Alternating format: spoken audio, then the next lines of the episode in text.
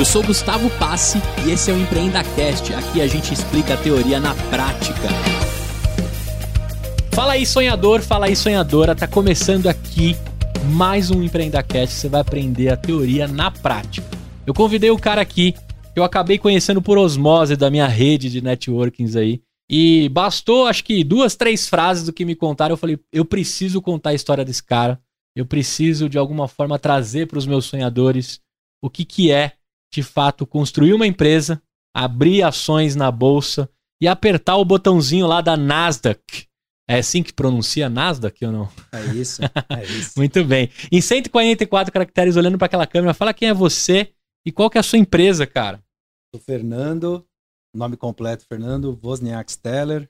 É, sou fundador e CEO da D1, que há pouco tempo fez uma junção com a, com a Zenvia e abriu capital na, na Bolsa de Valores dos Estados Unidos, Nasdaq.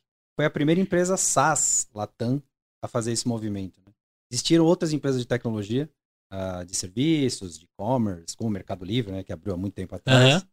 Mas a Nasdaq deu esse carimbo para nós como uma empresa de SaaS, SaaS no conceito de software as a service, uhum. né? que é um software que você consome na nuvem.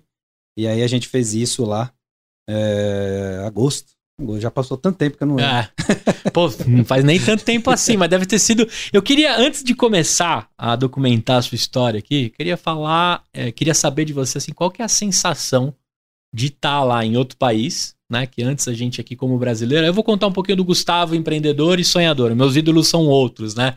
Eu, os meus ídolos são os empreendedores. Mas eu fico, imagine, eu fico imaginando assim, pô, você entra num outro país que você só vê em Hollywood, só vê em Nova York, nos filmes e vai lá apertar um botão pra mostrar para todo mundo que é 100% brasileiro que tá vindo. Cara, vou te falar uma coisa. Esse foi um IPO da pandemia, né? É. Então foi feito aqui no Brasil. Ah, foi feito no Brasil? No Brasil. Porra, eu achei que você tinha trazido umas muamba na mala, tal, uns negocinhos. Foi tudo feito aqui. Não tinha acabado a pandemia. Quer dizer, não acabou a pandemia uhum. ainda, né? Mas a. Uh é, não tinha acesso aos Estados Unidos. Até daria para ir, mas ia ser uma logística que. É, fica 15 dias no México depois, né? É. Então a gente preferiu fazer tudo do Brasil. Foi um evento simultâneo junto com o pessoal da Nasdaq, onde teve lá todo, toda a cerimônia, né? Que é uma cerimônia mesmo. Uhum. É uma passagem de.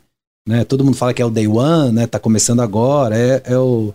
Todo empreendedor fala isso, né? Uhum. No, no, seu discurso. Desde o Jeff Bezos, desde o do Steve Jobs, né? Todos falam. E, mas é uma passagem importante, na verdade, você só está se graduando para um negócio um pouco mais sério. Recebe um canudo, né? Mas no fim, cara, é, o desafio continua cada vez maior e parece que você está começando tudo de novo e vida que segue ali num, num, outro patamar, né? E o frio na barriga, assim, dá ou não dá? Dá. É? Dá. Dá bastante, né? É, eu, a, a D1, depois eu explicando uhum. um pouco, né? Ela teve um pedaço desse IPO, porque na verdade o IPO foi da Zenvia, que é uhum que é uma empresa que já estava é, se preparando ali para abrir o, abrir o capital, e aí a gente fez esse acordo para fazer junto. E foi, foi junto mesmo, né? Foi um processo onde as duas empresas submeteram os seus números, deu um número X ali, que é um tamanho é, para já começar a abrir esse capital, né? Para ter um tamanho de abertura de capital. Uhum. E depois da tocada do sino que a gente juntou. Então Entendi. foi um processo ali meio tudo ao mesmo tempo, sabe? Submeteu. Joint venture de verdade mesmo. é, uma joint. Na verdade, acabou virando uma coisa só depois, né? Uhum. Porque a, a, a Zenvia, hoje, sob a sigla Zenv, uhum. né? lá na, na, na, Nasdaq, o ticker, né? Que eles falam, o ticker de negociação, é, hoje é um só tal. Mas assim, a gente entrou com uma, um, uma peça importante ali do, do, do grupo, né? Que especificamente aí uma área mais enterprise, que é onde a gente atua uhum. né? atua com as grandes seguradoras, os grandes bancos, né? Um, uma peça SaaS de engajamento dentro do, do que o grupo faz, uma de engajamento de clientes, uhum. multicanalidade e tudo mais. E, e por enquanto a gente está agora num processo de integração pós-IPO, né? Que esses processos levam tempo. Assim, é isso que eu ia falar. O pré-IPO o pré dá uma drenada na sua energia, não dá, não? Você Total. falou que foi em agosto, mas vocês devem ter começado em dezembro do ano passado, sei lá, quando começa, porque eu sei que é muita documentação, muita burocracia, muita prestação de conta, né? Muito vai e volta. Quer dizer, era um time de 100 pessoas. 100 pessoas para fazer o IPO da parada? Muito advogado, muito auditor, muito advogado no Brasil, muito advogado nos Estados Unidos, muito auditor no Brasil, muito auditor nos Estados Unidos. Imagina, 100 pessoas só pra fazer isso. E assim, não tem como esconder nada debaixo do tapete, né? Você começa a mostrar tudo ah, que tá rolando. Possível. Você tem que... que abrir as portas da sua casa. No Brasil também, né? Tem uma diligência grande para você abrir capital aqui no Brasil, na, uhum. na, na B3. Na B3. Mas nos Estados Unidos eu acho que a barra é um pouquinho mais alta, assim. É. Porque você passa por tanto escrutínio, assim, e foi, e foi até interessante, né? Porque a gente achou que ia ser mais fácil. Porque a D1 era uma empresa que sempre foi auditada, sempre assim. Né? A gente começou com uma startup lá em meio de 12, vai começo de 13, 2013, a empresa começou efetivamente. Uhum. Uh, em 13 para 14 eu entrei na Endeavor, aí 15 eu recebi meu primeiro investimento anjo. É, aí começou ali eu já virei uma SA, né? Processo um pouco normal para qualquer empreendedor que passa a ter sócio. Uhum. Na medida que você ter sócio, o cara que está fora da operação e que colocou dinheiro, ele precisa ter alguma garantia. É, ele começa aí, a ficar, né? É, e por menor que seja o negócio, você já vira uma SA, você já tem conselho, você já tem auditoria. Então a gente tinha auditoria externa já. Ah, os nossos auditores, a gente já era auditado desde essa época. Mas existe um conceito na auditoria de PMEs, né? De pequenas e médias empresas. Uhum. Ah, e a gente sempre foi auditado, sempre passou. Ou seja, uma empresa que fez tudo muito certinho. É, é, dentro dos parâmetros que a auditoria ela está sempre olhando. Vende com nota, compra, sem no, compra com nota. É, os, os, os funcionários são registrados, são registrados, né? Porque existe muito jeitinho de fazer negócio aqui no Brasil. Sim. E, e quando você começa a ter sócio, essas coisas, você fala, poxa, o negócio agora não é só meu, né? Então eu tenho que ter uma diligência, eu tenho que ter uma governança, eu tenho que ter alguma coisa a mais uh, na, na empresa. Mas essas coisas só ajudam, tá? Uhum. Isso a Endeavor ela fala muito também, né? Quer dizer, ela, ela força você a ter uma governança no seu, no seu business desde muito cedo. Isso tem até a ver com um livro é, chamado Build to Sell. Porque assim, pensa, se você faz tudo certo, sua diligência, seus números, contabilidade, governança, e tá sempre tudo certinho, uhum. você nunca vai perder uma oportunidade de fazer um bom negócio se alguém quiser fazer um M&A, uma fusão, uma compra, porque você tá pronto. É como se você tivesse com a documentação em dia. Exato, eu tô Hashtag me compra, né? Hashtag junta comigo, hashtag tamo, né? Tá tudo pronto. E empreendedor tá sempre aberto a qualquer coisa. Uhum. Ah, minha empresa não tá à venda. Sempre tá, né? Você pode ter várias, várias. A, a minha também não estava antes do IPO, mas a proposta foi diferente. Né? Não foi exatamente né, vou comprar sua empresa e. Não, foi uma proposta diferente, foi um sonho de fazer IPO e de juntar e de entregar um número e de mudar, né, transformar a vida de milhões de pessoas nessa área de customer experience e comunicação uhum. multicanal. E aí rolou, porque nós estávamos, né, a, a D1 nesse processo, né, aí a gente fez, passou por quase todos os ciclos, assim, todos os books que você lê de Vale do Silício e uhum. tal, que você tem os, as fases, né, Product Market Fit, quando você começa a descobrir qual que é o seu produto, depois o crescimento, depois você recebe investimento, aí o investimento acelera, depois você começa a andar de lado, porque é um negócio muito centrado no empreendedor, né? Cara, e aquilo é um padrão. Aconteceu comigo, assim, sabe? A gente cresceu demais, aí chegou um momento que começou a andar de lado, porque. Se pegar um gabarito, encaixa certinho, assim, do, do que aconteceu com você, do que a literatura mostra, na grande maioria? É, assim, eu até escrevi naquele artigo que, você, que eu passei para você, da, da, da Endeavor, sobre do zero IPO, né? Uhum. É, existe um momento que, assim, tem, um, tem, tem sempre essa decisão importante do, do empreendedor, se é se eu vou abrir parte do meu capital para trazer o investidor de fora, ou eu vou seguir sendo um cara que quer, quer ter controle, quer ter muita participação do business. Uhum. Isso passa na cabeça de todos os empreendedores, né? Porque no fundo, você tem uma participação menor de uma empresa muito maior, é a mesma coisa de você ter uma participação muito maior de uma empresa menor, Sim. né? Mas aí, de um lado você tem mais poder, do outro lado você tem menos poder, aí você quer ser cabeça de sardinha ou rabo de baleia, né? É isso aí. Escolhe. No fundo, não tem nada, não tem nada certo e errado. Tem cara que você vai. Você tem que curtir a jornada. Esse é o, esse é o, o principal de tudo. Uhum. E eu diria que no, no playbook que o pessoal está fazendo hoje, eu demorei praticamente o dobro do tempo. Né? Porque se você pensar de 12, 13 para cá, é quase uma década de, de empresa. Sim, sim. Né? o tal do, do Blitzscaling, né? Que é o livro lá do uhum. Reid Hoffman, fundador do LinkedIn, que, que é o, o triple, triple, double, double, double. Cara, diz, você faz de 0 a 100 milhões de receita em 5 anos. Zero, né? Zero a 100 milhões de receita, porque 100 milhões de receita já é uma empresa apta a IPO. Né? Nos Estados Unidos, com essa curva de crescimento, com margem alta tal, você já é uma empresa, um unicórnio, vamos dizer assim, Sim. né? É, Já é sexy o suficiente para para fazer qualquer coisa. Uhum. Capital, receber investimento, vender a empresa, fazer M&A, comprar a empresa. Você você tá, tá no play, né? Escrever tá... um livro e dar palestra também. Você tá pronto para fazer o que você quiser. E, cara, assim, é quase impossível, assim. Beira é impossível você fazer um negócio de 0 a 100 milhões de receita em 5 anos. Zero, né? Estamos agora, zero. Cara, total, é... suas economias. Aí você começa triple, triple, né? Quer dizer, tudo bem que é pequeno, então triplica de tamanho de um pro outro. Obviamente não do zero, porque já tem um tamanho pequeno, você triplica, triplica e depois você vai dobrando. Vai double, double, double. Hum? Cinco anos você faz, né? A gente fez 100 milhões de receita em 10. Dobrou, dobrou o tempo. Mas também a gente pegou menos capital. Entendi. Né? Então, eu cheguei até um momento, perto do IPO, perto de renda, perto de alguma coisa, um pouco mais de capital, de cap table, né? mas de equity na empresa, porque eu recebi apenas duas rodadas de investimento. Anjo, uhum. que daí dilui e uma Series A que a gente fez um Series A com o Bradesco Venture, grupo corporate, grupo Bradesco do banco, usaram CIA ali, e a gente foi uma das primeiras empresas assim da nova versão e a gente fez toda aquela graduação, entrou no Inovabra, que é aquele uhum. prédio de uhum. colaboração, Todo o caminho o, das pedras ali. O caminho, o pessoal conheceu a gente, a gente conheceu, já era fornecedor, prova da gente, tal, tal, tal. Puta, uniu o útil ao agradável fizeram e foi o primeiro cheque deles ali quando eles começaram. Já faziam investimentos CVC, né? Uhum. Corporate Venture Capital, mas numa pegada mais corporate. Que é uma, uma empresa, uma, corpor, uma grande corporação, começa a entrar no movimento em startups, ela tende a ser menos venture capital e mais corporate. Eu compro, mas eu quero controle. Uhum. Eu compro, mas você só vai poder vender para mim. Uhum. Eu compro, cheio de. Ou eu compro, a gente não pode falar pro mercado. Eu porque compro, senão o mercado falar... me boicota, é, né? Exato. É. E, e, o Edu, né, o, o Eduardo Keeper, que ele veio do mundo de corporate venture e ele foi contratado pelo Bradesco para mudar esse jogo.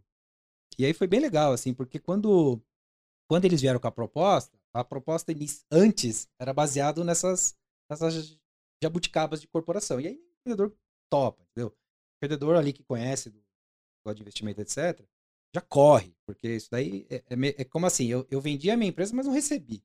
Você me travou inteiro, né? Você me travou e eu não recebi. Me né? prendeu, né? Me prendeu. Eu não posso nem vender pro seu concorrente, não posso nada.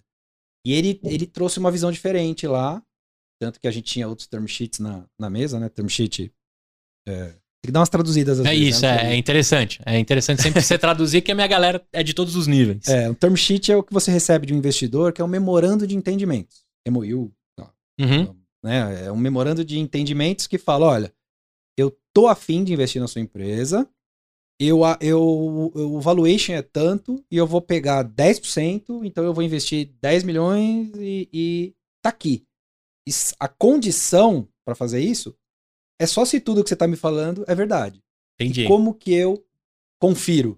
Eu faço uma due diligence. Então, a due diligence, que, outra coisa, due diligence, né? Um uhum. processo de diligência que você faz numa empresa, numa startup, para olhar os livros, para olhar se. Ah, você falou que você tem 100 clientes. Tem mesmo. É.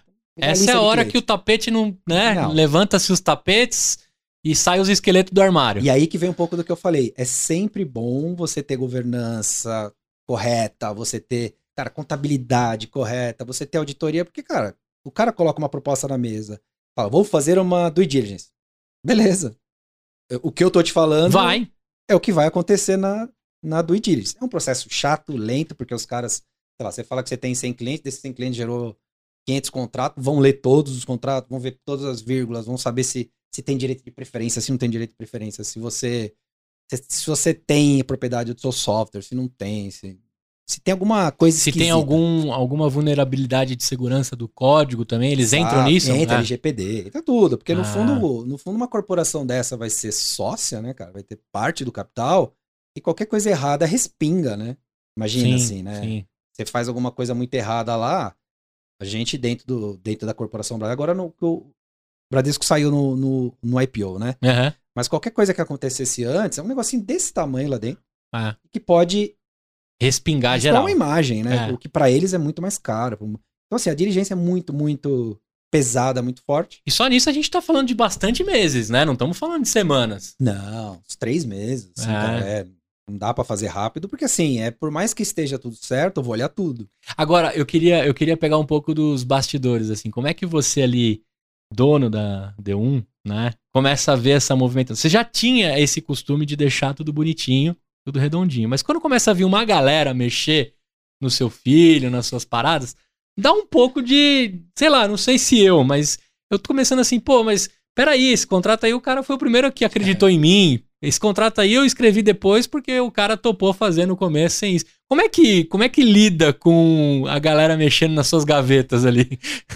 é, é que foi a nossa segunda, né? Porque quando a gente recebeu o investimento anjo lá em 2015, é, também teve uma diligência. Sim, já rolou e um. Ali era mais zoado, né? Porque assim, na medida que você cresce, você vai aumentando também. Uhum. E, e governança, né?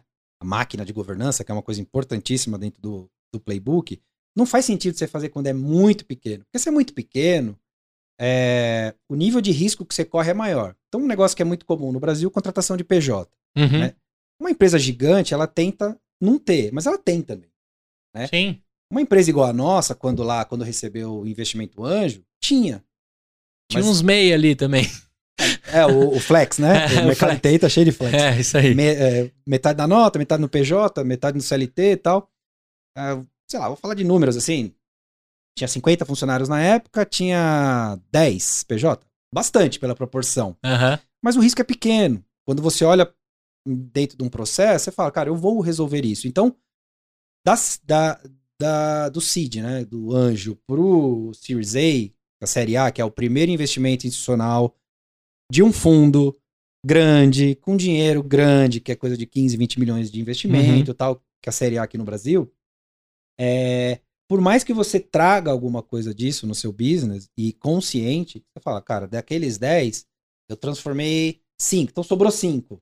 Então, o cara, quando faz a série A, ele fala: Eu faço, mas vamos colocar no contrato aqui que você vai arrumar nos próximos dois anos. Não precisa sair correndo também. É, vamos dar um pouquinho de bigode aí também, né? No fio. Porque no, no, fundo é um phase out, né? Uhum. Quando você chegar no IPO, você já você não tem mais nada, né? para resolver. Mas você também não pode sair resolvendo tudo no primeiro dia da sua empresa, porque eu falo, né?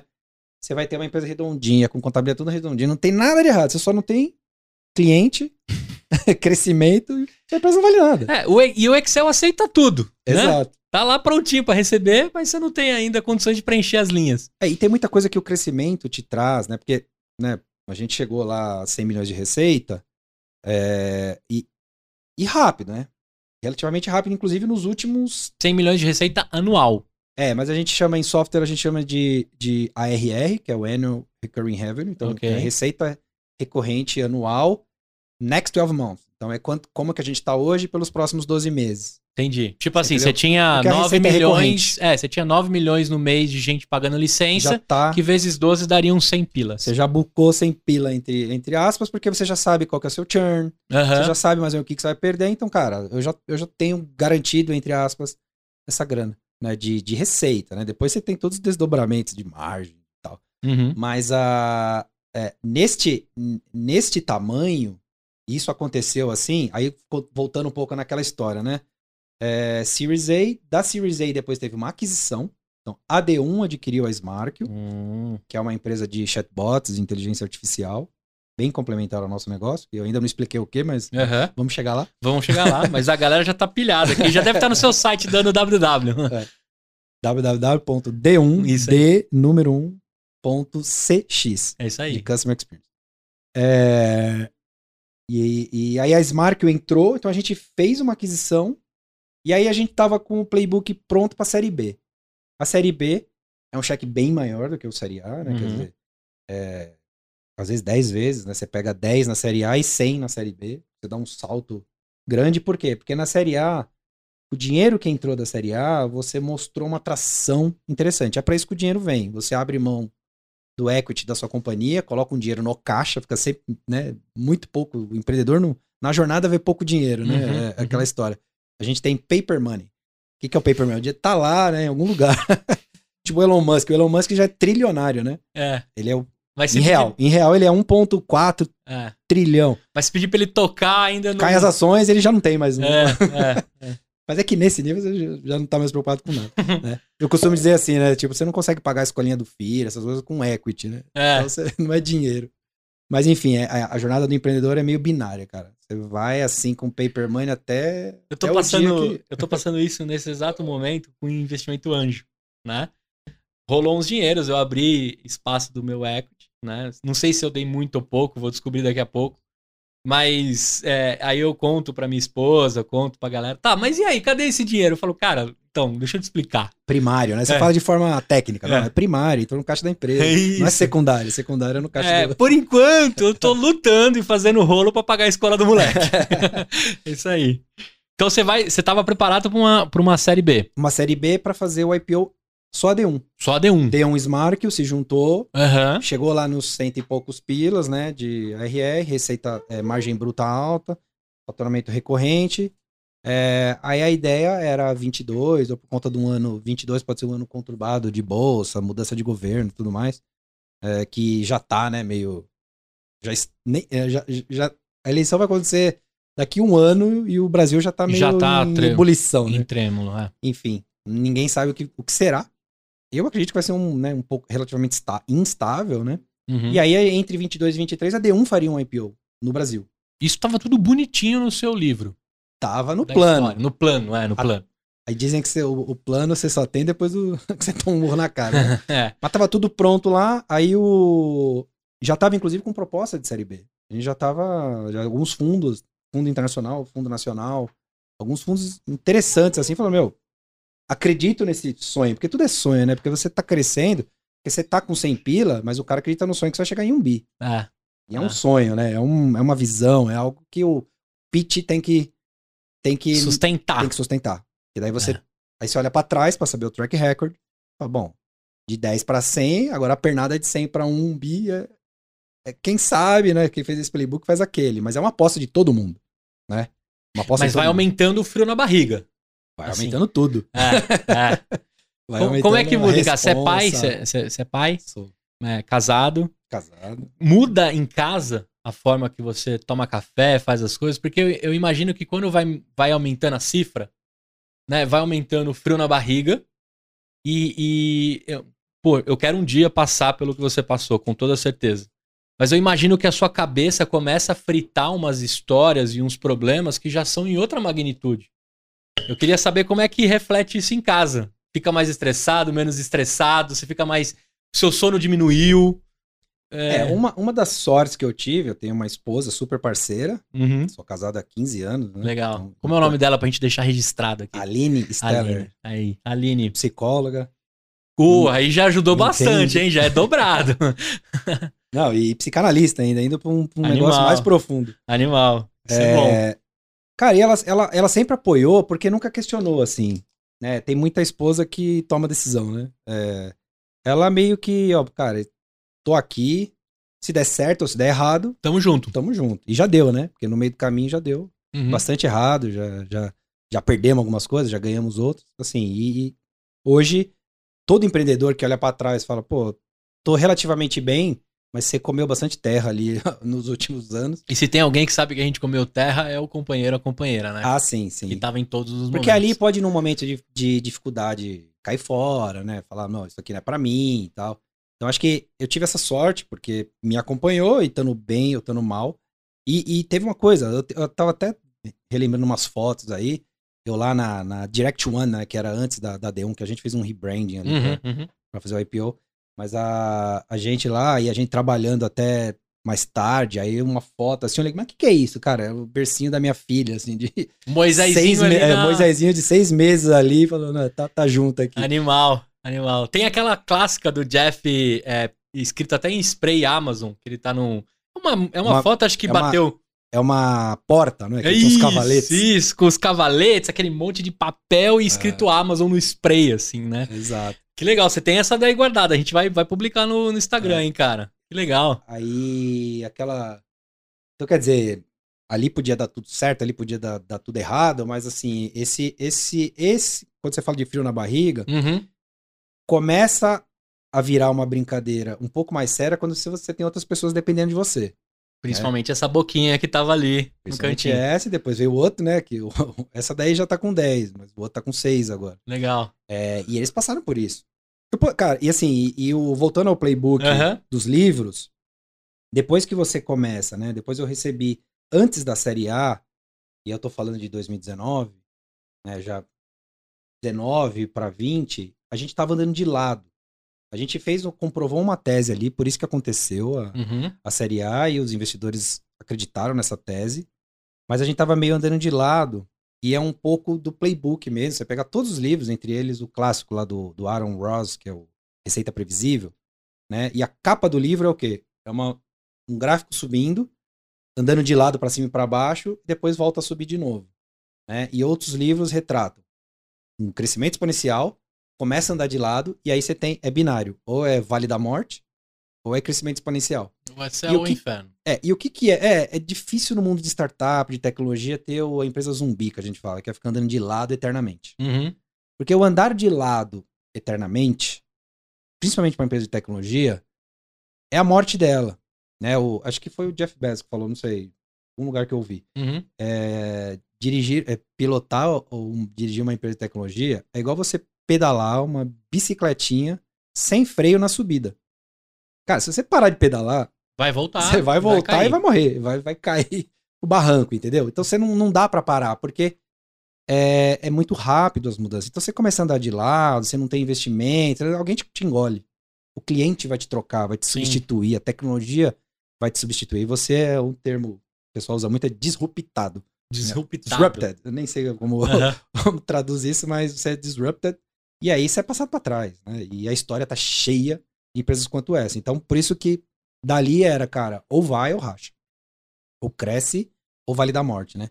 E essa hora dá um friozão na barriga. Você fala, cara, pedalei tanto, cheguei até aqui, mas enfim, não e tenho se? nada. É. Porque tô no, no Vale da Morte aqui, tô para entrar na.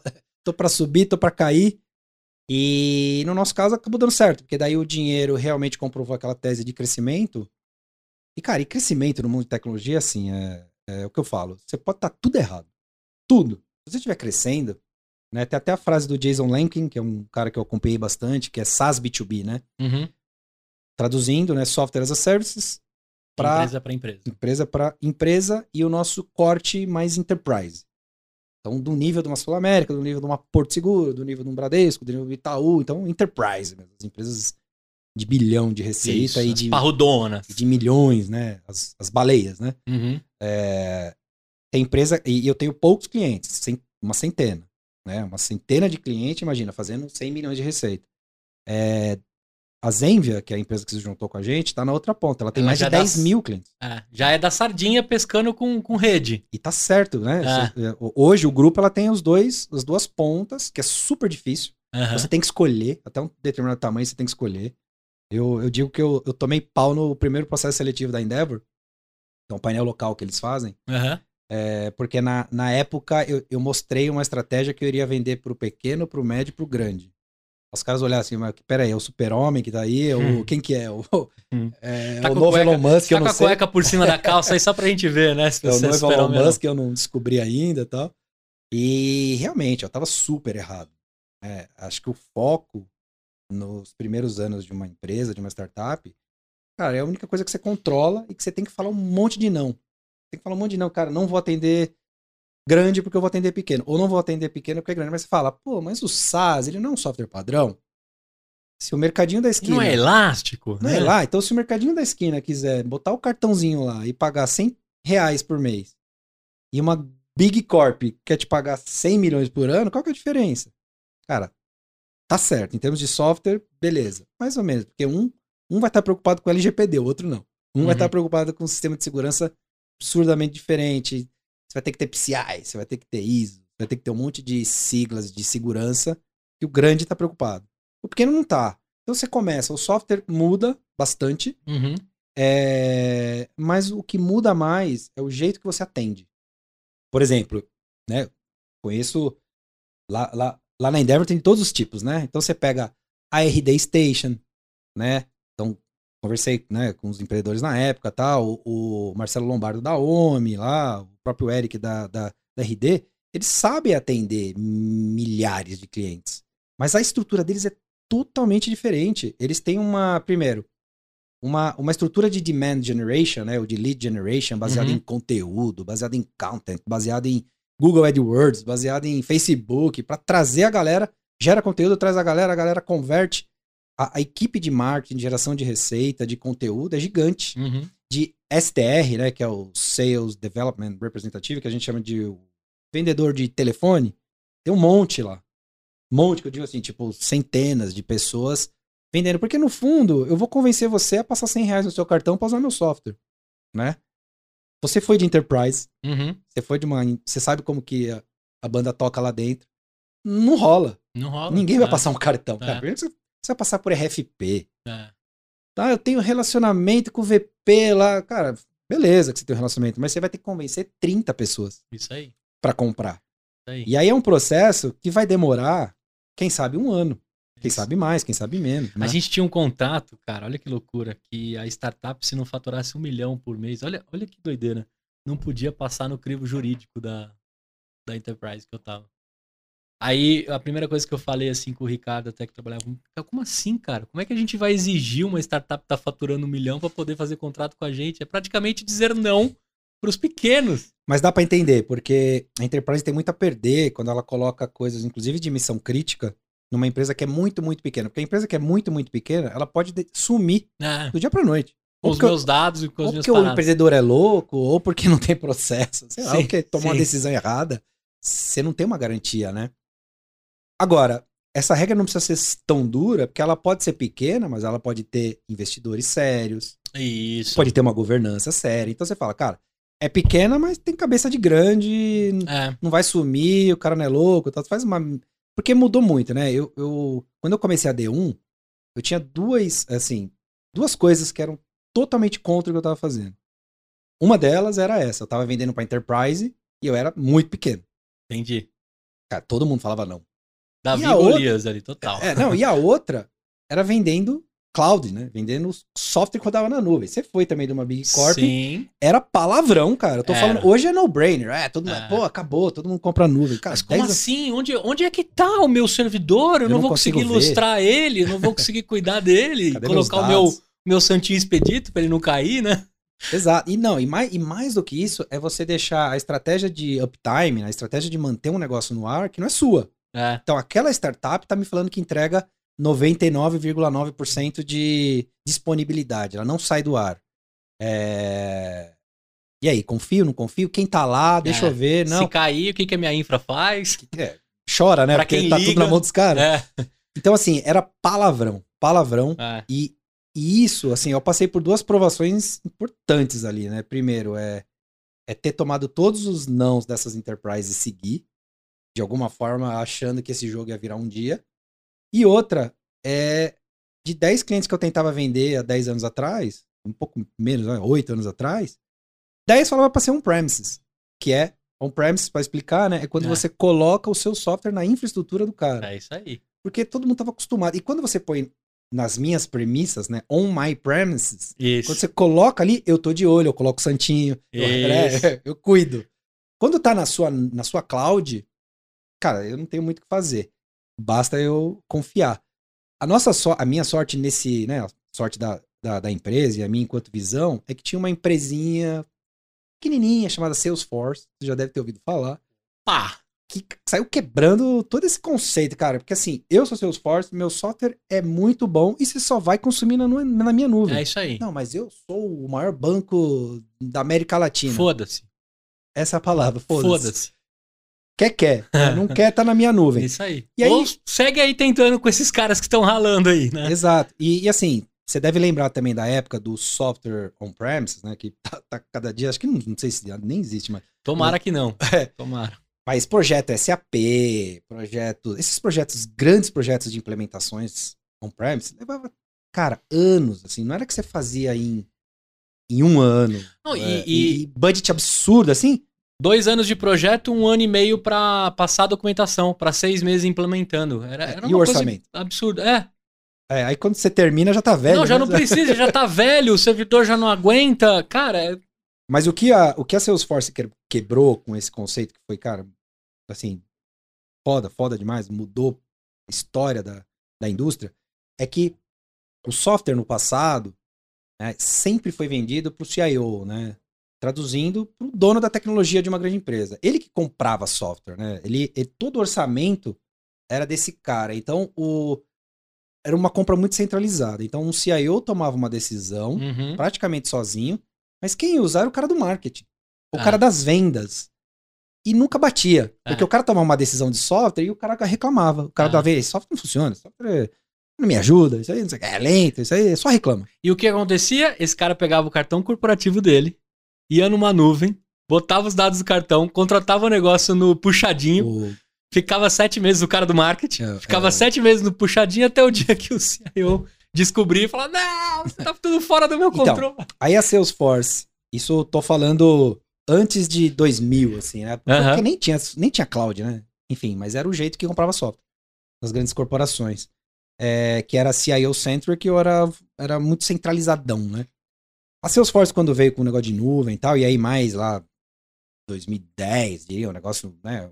uma década depois, assim, começou os anos 2000 ali, a internet teve bolha, a internet começou a bombar, tal, tal, tal.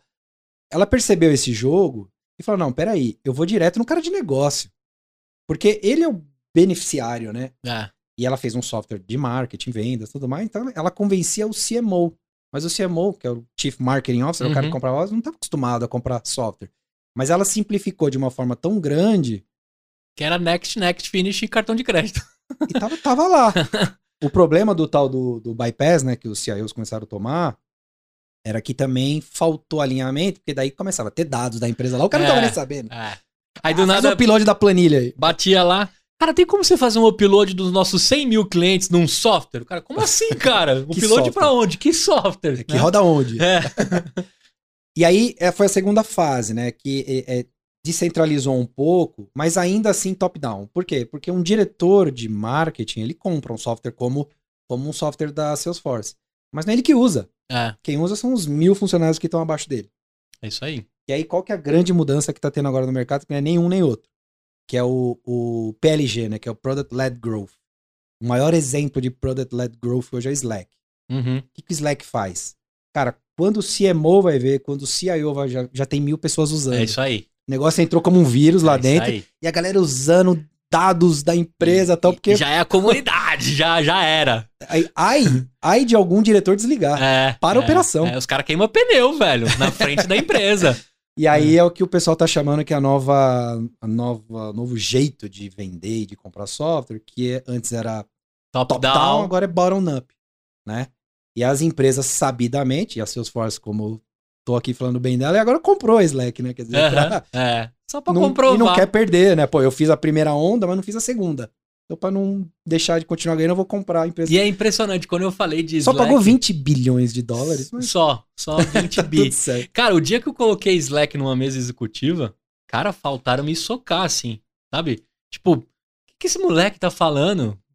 O que, que é isso, cara? Você tá maluco? Não, cara, deixa eu te explicar. Um software assim, assim, assado e já tem 180 pessoas comigo usando, né? E cresce 10 por dia. É, e cresce 10 por dia. E, eu, e a gente tá precisando de uma governança aí de pedir acesso tal. O negócio tá meio. E é. quem paga isso? Então, é, é free até tal momento. É. Cara, uma doideira. Olha Cara, que legal você falar isso. Slack, Pipefy aqui no Brasil. Pipefy é uma... animal, Pipefy empresa... animal. A própria RD, né? Eles oferecem lá o comecinho, né? A, é, a primeira free. droguinha é. é free, né? E quando você vê, você já, já tá passando o cartão, cara. Isso é incrível. É. E, e o Slack tem essa, porque é, o Slack, Pipefy e tal, cara, às vezes você tem. Aconteceu isso com, comigo na, na D1. Alguém bateu na minha porta, ela falou, tem que pagar o Slack. E essas coisas, né, é o que eu falo igual o Google, né? O Google, raramente você paga para Google, né? Então, uhum. tudo é grátis, mas quando você precisa pagar, é caro. É caro. Você vai é comprar é um software, você vai comprar alguma coisa, é caro, porque tem que pagar, né? Os é. um milhão que não é. paga, o pouquinho que paga tem que pagar um milhão que não paga. Um, um amigo meu fala que é igual o cassino, Google. Você vai jogar ali no começo, todo mundo pode entrar, jogar de 25 cents até é, mil dólares. Mas se você quer ir pra mesa apostar de é. verdade, são aqueles pedaços do cassino que só passa quem tem bastante dinheiro. Aí ele fala assim: o Google é igualzinho, cara. Quando você passa o portal, que você vai para as mesas grandes, ou você tem o bolso fundo, ou você vai quebrar a banca. É. Não tem muito. Mas o que aconteceu com a gente com o Slack lá, e eu, e eu sofri na pele, né? Mas não, tá ruim também, porque é um software, é um, um software muito bom. Uhum. Né? E muito história de museu, que é e-mail, né? É, é. Quem tem filho pequeno em casa, quem tem sobrinho, que não sabe que é e-mail. Nem sabe. Eu te mandei um e-mail, ela mandou o quê? É, é capaz que você tente fazer o seu arroba gmail e você consiga, viu? Antigamente não dava, agora dá. é. é. E, e a galera não lê e-mail e tal, e, o Slack ele promete reduzir, sei lá, tem até uma propaganda que eles falam, 60% do volume de e-mail da companhia, porque no fundo você não precisa mandar um e-mail, você precisa comunicar alguém de alguma coisa e tomar uma decisão. É. Né? Se é por e-mail, por telefone, qualquer caminho. É. E aí chegou um momento lá na empresa, falou, cara, a gente precisa pagar. Eu falei, mas por que precisa pagar? Porque batemos uma quantidade de usuário, batemos a quantidade de dados. Eu falei, ah, então não tem alternativa para um free, alguma coisa? Ih, vai dar um trabalho, vai custar mais caro, melhor pagar. Eu falei, é, ah, tá bom. Tá bom. Pague. É, não tem muita negociação. E foi assim, com a gente aconteceu o negócio do bottom-up. É, que legal, e os caras, cara. E, e, aí você quebra um pouco esse conceito do pequeno, médio e grande, porque o Slack pode funcionar uma empresa de três funcionários, que provavelmente vai continuar sem pagar, porque né, não tem o volume de dados, não tem o volume, mas acontece, acontece no Itaú, acontece no Bradesco, acontece nos maiores bancos, nas maiores seguradoras, porque a galera sai usando. Ah. E, e é melhor com que o cara de tecnologia fique aliado a isso, porque, primeiro, se ele for contra, ele vai ganhar muito inimigo, né? Todo mundo que tá. Né? Porque também, você já trabalhou em grande empresa, você sabe como que é, né? Ah, não, não vai rolar. Aí o cara de negócio tem meta, tem é. tamanho, tem objetivo. Aí na hora de uma reunião executiva ele falou, ó, não bati minha meta porque o cara não deixou instalar uma comunicação aqui muito mais ágil. É mesmo? Você não deixou? É, aí começa é, aí... um matando o outro. Então é melhor se aliar, né? É melhor é. não, não arrumar pra minha cabeça. Agora, Mas vamos ver se tá seguro, se os dados estão lá. Tal. Se o GPD tá bonitinho, né? Aí no fundo tem que colaborar, as áreas têm que colaborar, porque... Agora, a gente entrou nesse assunto porque você começou a trazer o lance da discussão de vender para grande ou para pequeno, né? E, e não era o super-herói na Endeavor. Eu imagino os caras na mesa. E é gostoso apanhar lá na Endeavor, porque é, é a porrada que, que faz a massa crescer, né? E, e hoje você tá com uma Zenvia. Não, e é o super-homem apanhando de um Thanos. É, assim, de um, não é, de um, é, não, é não, não, é qualquer tipo de porrada, né? Lex Luthor na sala. Isso aí, uma galera fortíssima. E hoje você tem essa dicotomia entre o vender os grandes e tem lá a Zenvia que vende para os pequenos. Como é que vocês conseguem se organizar? Porque um bebe da fonte do outro. Eu imagino que é maravilhoso agora ter um pouquinho de cada um, mas vocês vão achar esse meio termo, né? Sim, Até porque sim. dessa junção. Como é que vocês estão fazendo isso? Juntou lá o Fernando da Zenvia com vocês, vocês estão ali. Como é que, como é que faz isso? É, é, é relativamente recente. Uhum. Né? É, num... A integração já está rolando, já tem muita coisa acontecendo. Mas como assim, já existe playbook, né? A própria, voltando a falar de Salesforce, uhum. ou falando de, de Oracle, falando de todas as empresas que têm médios e grandes, é uma galera apartada, não tem jeito. Porque o, o enterprise, ele é high touch, que a gente fala, né?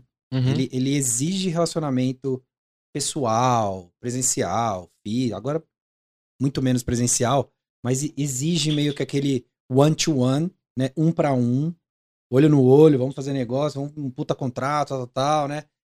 O PME, você já tende meio num, numa, numa nuvem automatizada. Você tá lá no Zendesk lá, recebendo um atendimento, ou num outro sistema de atendimento, é, é automatizado, é ticket, uhum. né? Você sabe, quando você quer falar com uma Claro da vida, ou com. Vai ser. Reza. É, é ou reza, ou conheça um diretor, porque. É. Né, é, e não dá, é humanamente impossível essa empresa que tem 50 milhões de clientes, querer atender todo mundo. Aí é que a gente fala que é, é, é muitos para um, né? Quer dizer, você tem muitas empresas e uma pessoa cuidando. Então é bem diferente a dinâmica e já entenderam que são vice-presidentes diferentes. diferentes. e que trata os bichos de formas diferentes. Mas aí, se eu sou o cara do comercial, dessa join aí de vocês, eu entendo que a Zenvia tem ali um aquário para pescar. Ou não? Ah, tem. Tem, tem dos dois lados. Tem um né? aquário maravilhoso. Isso fez, fez parte do, do acordo de sinergia, né? Ah, o M&A, o M&A quando é feito, é...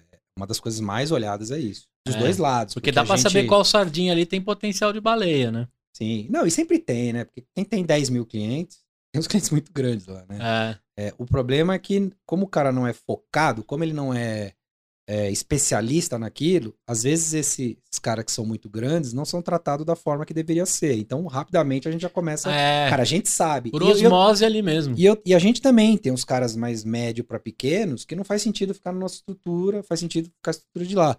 E os produtos são totalmente complementares, né? Então, o que, que a gente tem de três produtos principais? Isso, vamos lá, vamos falar de. Né, de pegar. D1. Falar de D1 Smart primeiro, uhum. depois onde veio o Zenvia, né? Então, a D1 ela tem um orquestrador de comunicação multicanal. Tá. Comunicações multicanal. Então, eu gosto de dar exemplos, né? Então, você vai na Casas Bahia, faz uma compra, você vai, por natureza, receber um monte de comunicação. Essas comunicações vai falar: seu pedido foi aprovado, seu cartão foi negado, a geladeira preta que você pediu saiu. só tem vermelha, a transportadora saiu.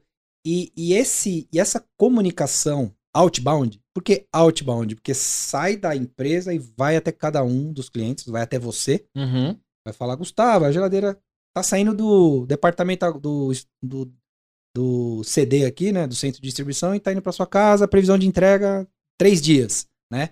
Essa comunicação ela pode ir por qualquer canal. Então, porque quando a gente fala orquestração, eu não sei se você é um cara que vai engajar em e-mail, você vai engajar em SMS, você WhatsApp. vai engajar o WhatsApp, agora tem Instagram, tem Telegram, tem, assim, todo dia nasce um canal novo Sim. e as empresas têm que rebolar ali para conseguir atender. Então, quando, quando, a gente fala que a gente tem um, orquestrador, é que a gente rapidamente vai tentar entender qual que é o, o canal que o Gustavo gosta de ser atendido. A gente vai fazer uma orquestração ali para tentar, do mais barato ao mais caro, né? É, tentar te é, engajar. Uhum. E aí, um simples confirmação de leitura, às vezes, é um. para mim, ok. Porque às vezes eu preciso que você tome uma decisão.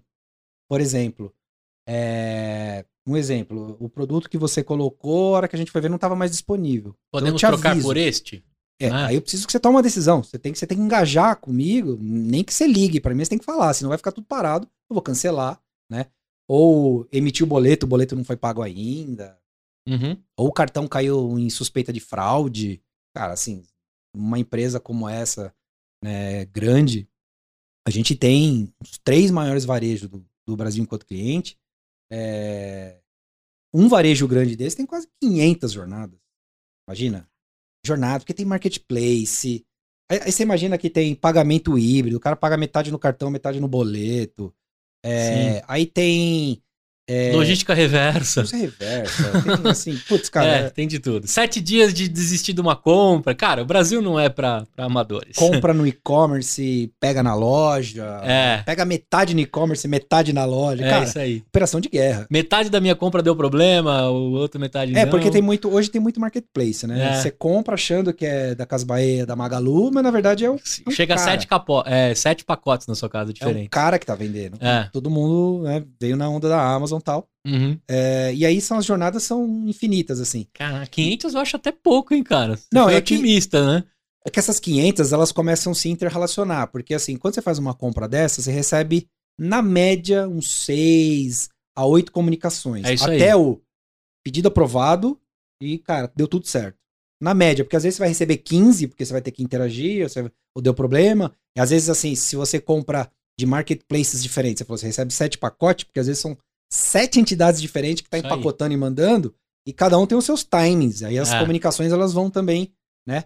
E por que fazer essa comunicação outbound? Porque se eu não fizer, você em algum momento vai me ligar. Viraim. Você vai pegar o telefone e vai me ligar. É. Cara, isso você sabe, você trabalha em empresa grande, isso custa 10 reais na média. Custa caro demais. Custa caro, porque você tem que ter um call center, você tem telefonia, você tem que ter PA, 24 por 7. Cara, caríssimo. Então, é, e outra, quando você pega o telefone e liga, o NPS vai lá embaixo. É isso aí. Eu vi que o Tomás Duarte deu um. Deu, deu, aqui, deu, né? é, The Track. Especialista em é. NPS. É. Que eu ia falar, são oito e meias, na verdade são nove, porque depois de tudo dando certo, vai você pergunta, NPS. de 0 a 10 você é. recomendaria? Não, e tem que ter. É. Né? É, é, aí tem o transacional, tem o que você faz, né? Enfim, ele, quem quiser entender, ouve de novo. É, isso aí. Dá uma, Tomás é incrível, cara. Dá, um abraço pro Volta Tomás. lá no, no podcast dele, procura no EmpreendaCast, que vocês vão entender o porquê que é importante o NPS e tudo mais. E as outras formas de pesquisa também, uhum, né? Uhum. E nesse momento, né, é, a gente começou a entender também que o que você faz, por exemplo, às vezes o mesmo atendimento, a gente, seguradora, por exemplo, você consegue uhum. hoje, em algumas seguradoras cliente nosso, Você abre um sinistro, bateu o seu carro, você chama a seguradora no WhatsApp, manda sua localização, fala o que aconteceu tal, cara. O cara chega lá, troca o seu pneu, faz o que for. Você não falou com ninguém. É. Você falou com um robô. Aí você fala assim: eu não quero falar com alguém, eu quero resolver o problema, entendeu? É. Foi rápido, foi assíncrono, foi via WhatsApp. E às vezes, assim, tudo bem, você pode fazer tudo isso pelo telefone. Você pode ligar, você pode resolver. O mesmo atendimento, isso pesquisa interna nossa lá, o mesmo atendimento, cara, só por ser via WhatsApp, aumenta o NPS. É. Porque o fato de ligar já gera uma insatisfação, uma chatice, fricção, né? É. chatice. É. Síncrono, né? Hoje a, o mundo dos millennials tal é assíncrono, né? Porque o, o que, que é o síncrono? O síncrono é o, é o famoso ficar pendurado, né? É. Pô, eu fiquei pendurado 10 minutos no, no telefone lá pra resolver um problema. O pendurado é porque ele é síncrono. Eu tô falando, você tá me ouvindo. Eu tô falando, você tá me ouvindo, nós estamos aqui síncrono. O WhatsApp, eu dou uma pingada. Ou qualquer outra comunicação, pode ser SMS também, enfim. Mas eu pingo lá, é isso aí. Você resolve, pinga aqui. Tô com o guincho, mandei foto pra minha esposa. Ó, tô com um probleminha. Aí voltei, ele me pinga e né? fala, tô chegando, tô virando a esquina. Meu, é. tá síncrono, né? Eu mando de cá, ele manda de lá, tô tranquilo, tô sabendo onde tá. E, e uma pesquisa muito importante, que assim, é o que problemas vão acontecer. Numa relação entre cliente e consumidor, problemas vão acontecer. Fricção, tem tensão. É. Como eu falei, cara, comprei uma geladeira, não tinha no estoque. Alguém vai ter que me ligar, vai ter que falar assim, ou é, cobrar errado meu cartão. O problema acontece, cara, e ainda bem, porque daí dá, dá bastante trabalho para as startups. Hum, sim, sim. para tentar é, ajudar. Só aí a gente já falou de uns 4, 5 possíveis negócios que podem nascer. É, e esses problemas vão acontecer. A, a pesquisa perguntou para os clientes, falando assim, olha, existe três formas de resolver. Eu não vou falar assim, é, vou falar em termos gerais só para a gente entender o conceito. Uhum. Mas eu posso é, te oferecer um, uma grana, falar, pô, Gustavo, pequei aqui, era para te entregar A, te entreguei B. Para me retratar, vou te dar 100 reais de crédito aqui, mas não vou errar mais, mas também tô te recompensando. Uhum. A outra é pedir só desculpa. Pô, cara, errei, desculpa, tal, acontece, mas sou, um, sou uma empresa empática, é, é, releva aí o problema, né? A outra é alinhar expectativas antes. Então, assim, como eu te falei, né? Você comprou um laptop no e-commerce e vai demorar cinco dias para chegar na sua casa. Se aconteceu o problema lá no quinto dia, que é onde você estava com a expectativa de receber, e eu te falar ali, falar, desculpa, não é mais dia 5, é dia 10, né? Me dá mais 5 dias, você é um cara legal. Ou não é mais dia 5, dia 10, eu te dou um brinde, te dou um negócio. Vai ganhar um mouse. É. Ou no segundo dia, eu alinhar uma expectativa com você, porque eu me antevi, eu, eu, eu, teve uma antecipação desse problema, e eu falei, olha, eu prometi pro dia 5, hoje é dia 2 ainda eu posso reagendar para o dia 7? Cara, isso que os clientes querem. Porque às vezes, eu, eu se for um produto maior, uma geladeira, eu uhum. já me uhum. programei para não ir no trabalho aquele dia, para falar pro porteiro, né? E às vezes você vai reprogramar para uma outra data que eu não posso também. Então, assim, é, ali é um momento de alinhamento de expectativas, que é onde o cliente tem, né? É, você alinha as expectativas e tá tudo bem. E tá tudo bem. É. Existe um problema, existe uma, mas é isso que os clientes querem, esse alinhamento. Então, o alinhamento é muito importante. A D1 ela ajuda, né? São centenas de milhões de comunicações todos os meses, aí por N canais, alinhando e mandando esse tipo de comunicação. Tem inteligência artificial por trás, para se antecipar o problema também. Tem, tem. Na, no, no, no, processo de orquestração, porque daí uhum. a gente começa a entender qual que é o melhor canal. Aí na segunda vez, você é um cara que engajou no WhatsApp, eu vou te mandar, mas de repente uma pessoa engaja mais por e-mail, é, alguém por SMS. A gente tem seguradoras, por exemplo, que engaja muito SMS. Às, às vezes o cliente está em, em, comunidades, né? Que uhum. não, não, chega não chega a carta, né? Porque antigamente ia por impresso, né? Então uhum. o que uhum. chega lá é o SMS, lá em cima do morro chega o SMS. Então eles aliam, manda boleto, manda. Por SMS funciona bem. Legal. É, enfim, não, não dá para falar qual que é o, a grande questão. O que começou a acontecer e por que, que veio a aquisição da Smark dentro da estratégia da D1? Porque a gente era uma empresa majoritariamente outbound, as empresas mandando muita comunicação para os clientes, mas quando começa a dar esses problemas, os clientes respondem. E aí vira inbound. Uhum. E a gente não tinha um sistema pronto para autoatendimento via chatbots, assistentes virtuais e inteligência artificial. Então eu, eu uni a comunicação outbound que eu estou mandando. Uhum. Um exemplo é como é: ah, eu comprei o produto, a geladeira. Você comprou uma geladeira preta, só tem vermelha no estoque. Você responde aquela comunicação falando: quero meu dinheiro de volta. Tudo bem, me entrega a geladeira vermelha, tá tudo certo. Ou não vou estar dia 10 em casa, vou estar dia. Isso criou uma interação. E a gente não tinha essa solução dentro de casa. E aí virava uma fila de, de tickets. Não, não era um problema nosso. Ah, era o problema do... É, entendi. Mas entendi. você concorda que se eu sou um cara que tô vendendo uma visão da melhor experiência, customer é. experience, eu falar que isso não é um problema nosso, eu tô entregando é. o valor e você só tá quebrado, o entupimento entendeu? do cano, né? Porque antes entupia no começo, agora Exato. você tava mandando, começou a entupir aqui no meio. Exato. E Aí... alguém tem que resolver essa parada. Aí a gente viu, obviamente, como um problema conceitual, onde a jornada está truncada e não é isso que o meu cliente quer. Também é uma oportunidade de negócio. Pô, eu posso vender isso. Sim. O empreendedor né, tem Opa, que olhar os dois lados. É. Tem a visão, mas tem o business, né? E aí vem uma outra decisão importante, que é build or buy, né? É, cara, o empreendedor ele tem cartas na mesa ali para construir, porque você tem equipe, você tem desenvolvedores, você tem. Você só não tem uma coisa: tempo? Tem dinheiro, Sim. você tem gente, você tem talento, você tem. Cara, mas desenvolver um software. Já tem demanda represada. Não, o, o, só o pro nosso não dá conta. Ainda ah. mais ter que desenvolver um novo que a gente não conhece e tal. E você sabe aquela. Duas teorias da, da, das áreas de TI, né? Que é nove mulheres. É isso aí. Não consegue. Gerar um filho em um mês. Não consegue. Então, por mais dinheiro, não consegue. Então, o software ele tem um momento de maturação ali que passa, cara, por. Não tem jeito, você não consegue fazer. Nas nossas contas, a gente ia demorar uns dois anos, assim, para um para desenvolver um produto legal, mas o outro para arrumar e criar sistema de vendas e tal. A gente não tinha esse tempo, né?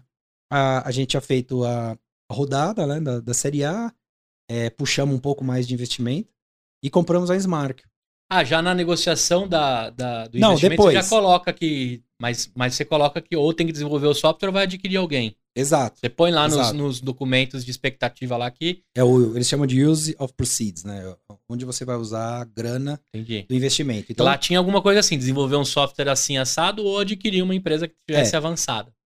É até menos detalhado que ah, isso, é? assim. Você Entendi. coloca 20% RD, que é Entendi. pesquisa tá e desenvolvimento. Tá né? bom. Depois a gente vê. Beleza. Aí então, beleza, aquela grana tava lá, a gente poderia fazer tal, mas aí, aí reunião de conselho, fala com todo mundo tal, cara, assim, que seja um ano, é muito tempo. Porque, por exemplo, se eu estou num cliente grande, fazendo toda essa orquestração da multicanalidade, e o problema do inbound está acontecendo hoje. É, e sangra demais. Se eu demorar um ano, ele já contratou outro, cara. Já. E contratou outro é deixar alguém entrar na conta. É, meu, aí você perde o. É capaz de você perder o outro, porque o outro tem também. Putz. E aí, de repente, ele quer resolver o começo do encanamento que você resolvia, né? É, e tem o... essa também. E você deixou o cara entrar. É. Quando você deixa o concorrente entrar, ele, né, ele vai estar tá lá é. Talarico, né? Ele é. vai estar tá, tá só esperando. É isso aí, já descobri. Então quer dizer que vocês me chamaram pra essa parte do encanamento e eu posso é, resolver aqui. Resolve, hein? É. Resolve. O dia que ele vacilar, você me avisa. É, hein? exato. É igual, é igual mulher, é igual namorada. É, isso aí. Aí o. É, aí nesse momento a gente conheceu o pessoal da Smart, cara, o produto. Que legal. Legal. Assim, Startup também.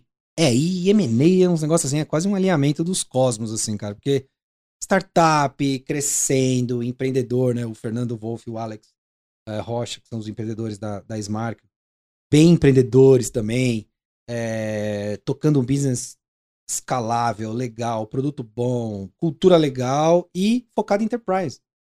E, e assim, clientes também que não se sobrepõem.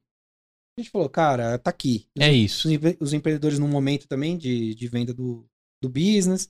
Não deu tudo certo, assim, é super difícil você achar uma oportunidade de M&A assim, super difícil, porque tem que, tá, tem que ser muito bom para É alinhamento partes. dos astros de verdade mesmo. É o que você falou, no, no fundo, vender uma empresa é, é dar o seu bebê para adoção, né? É, é. Ele também precisa ver bem quem que tá comprando, porque você não vai entregar para qualquer um.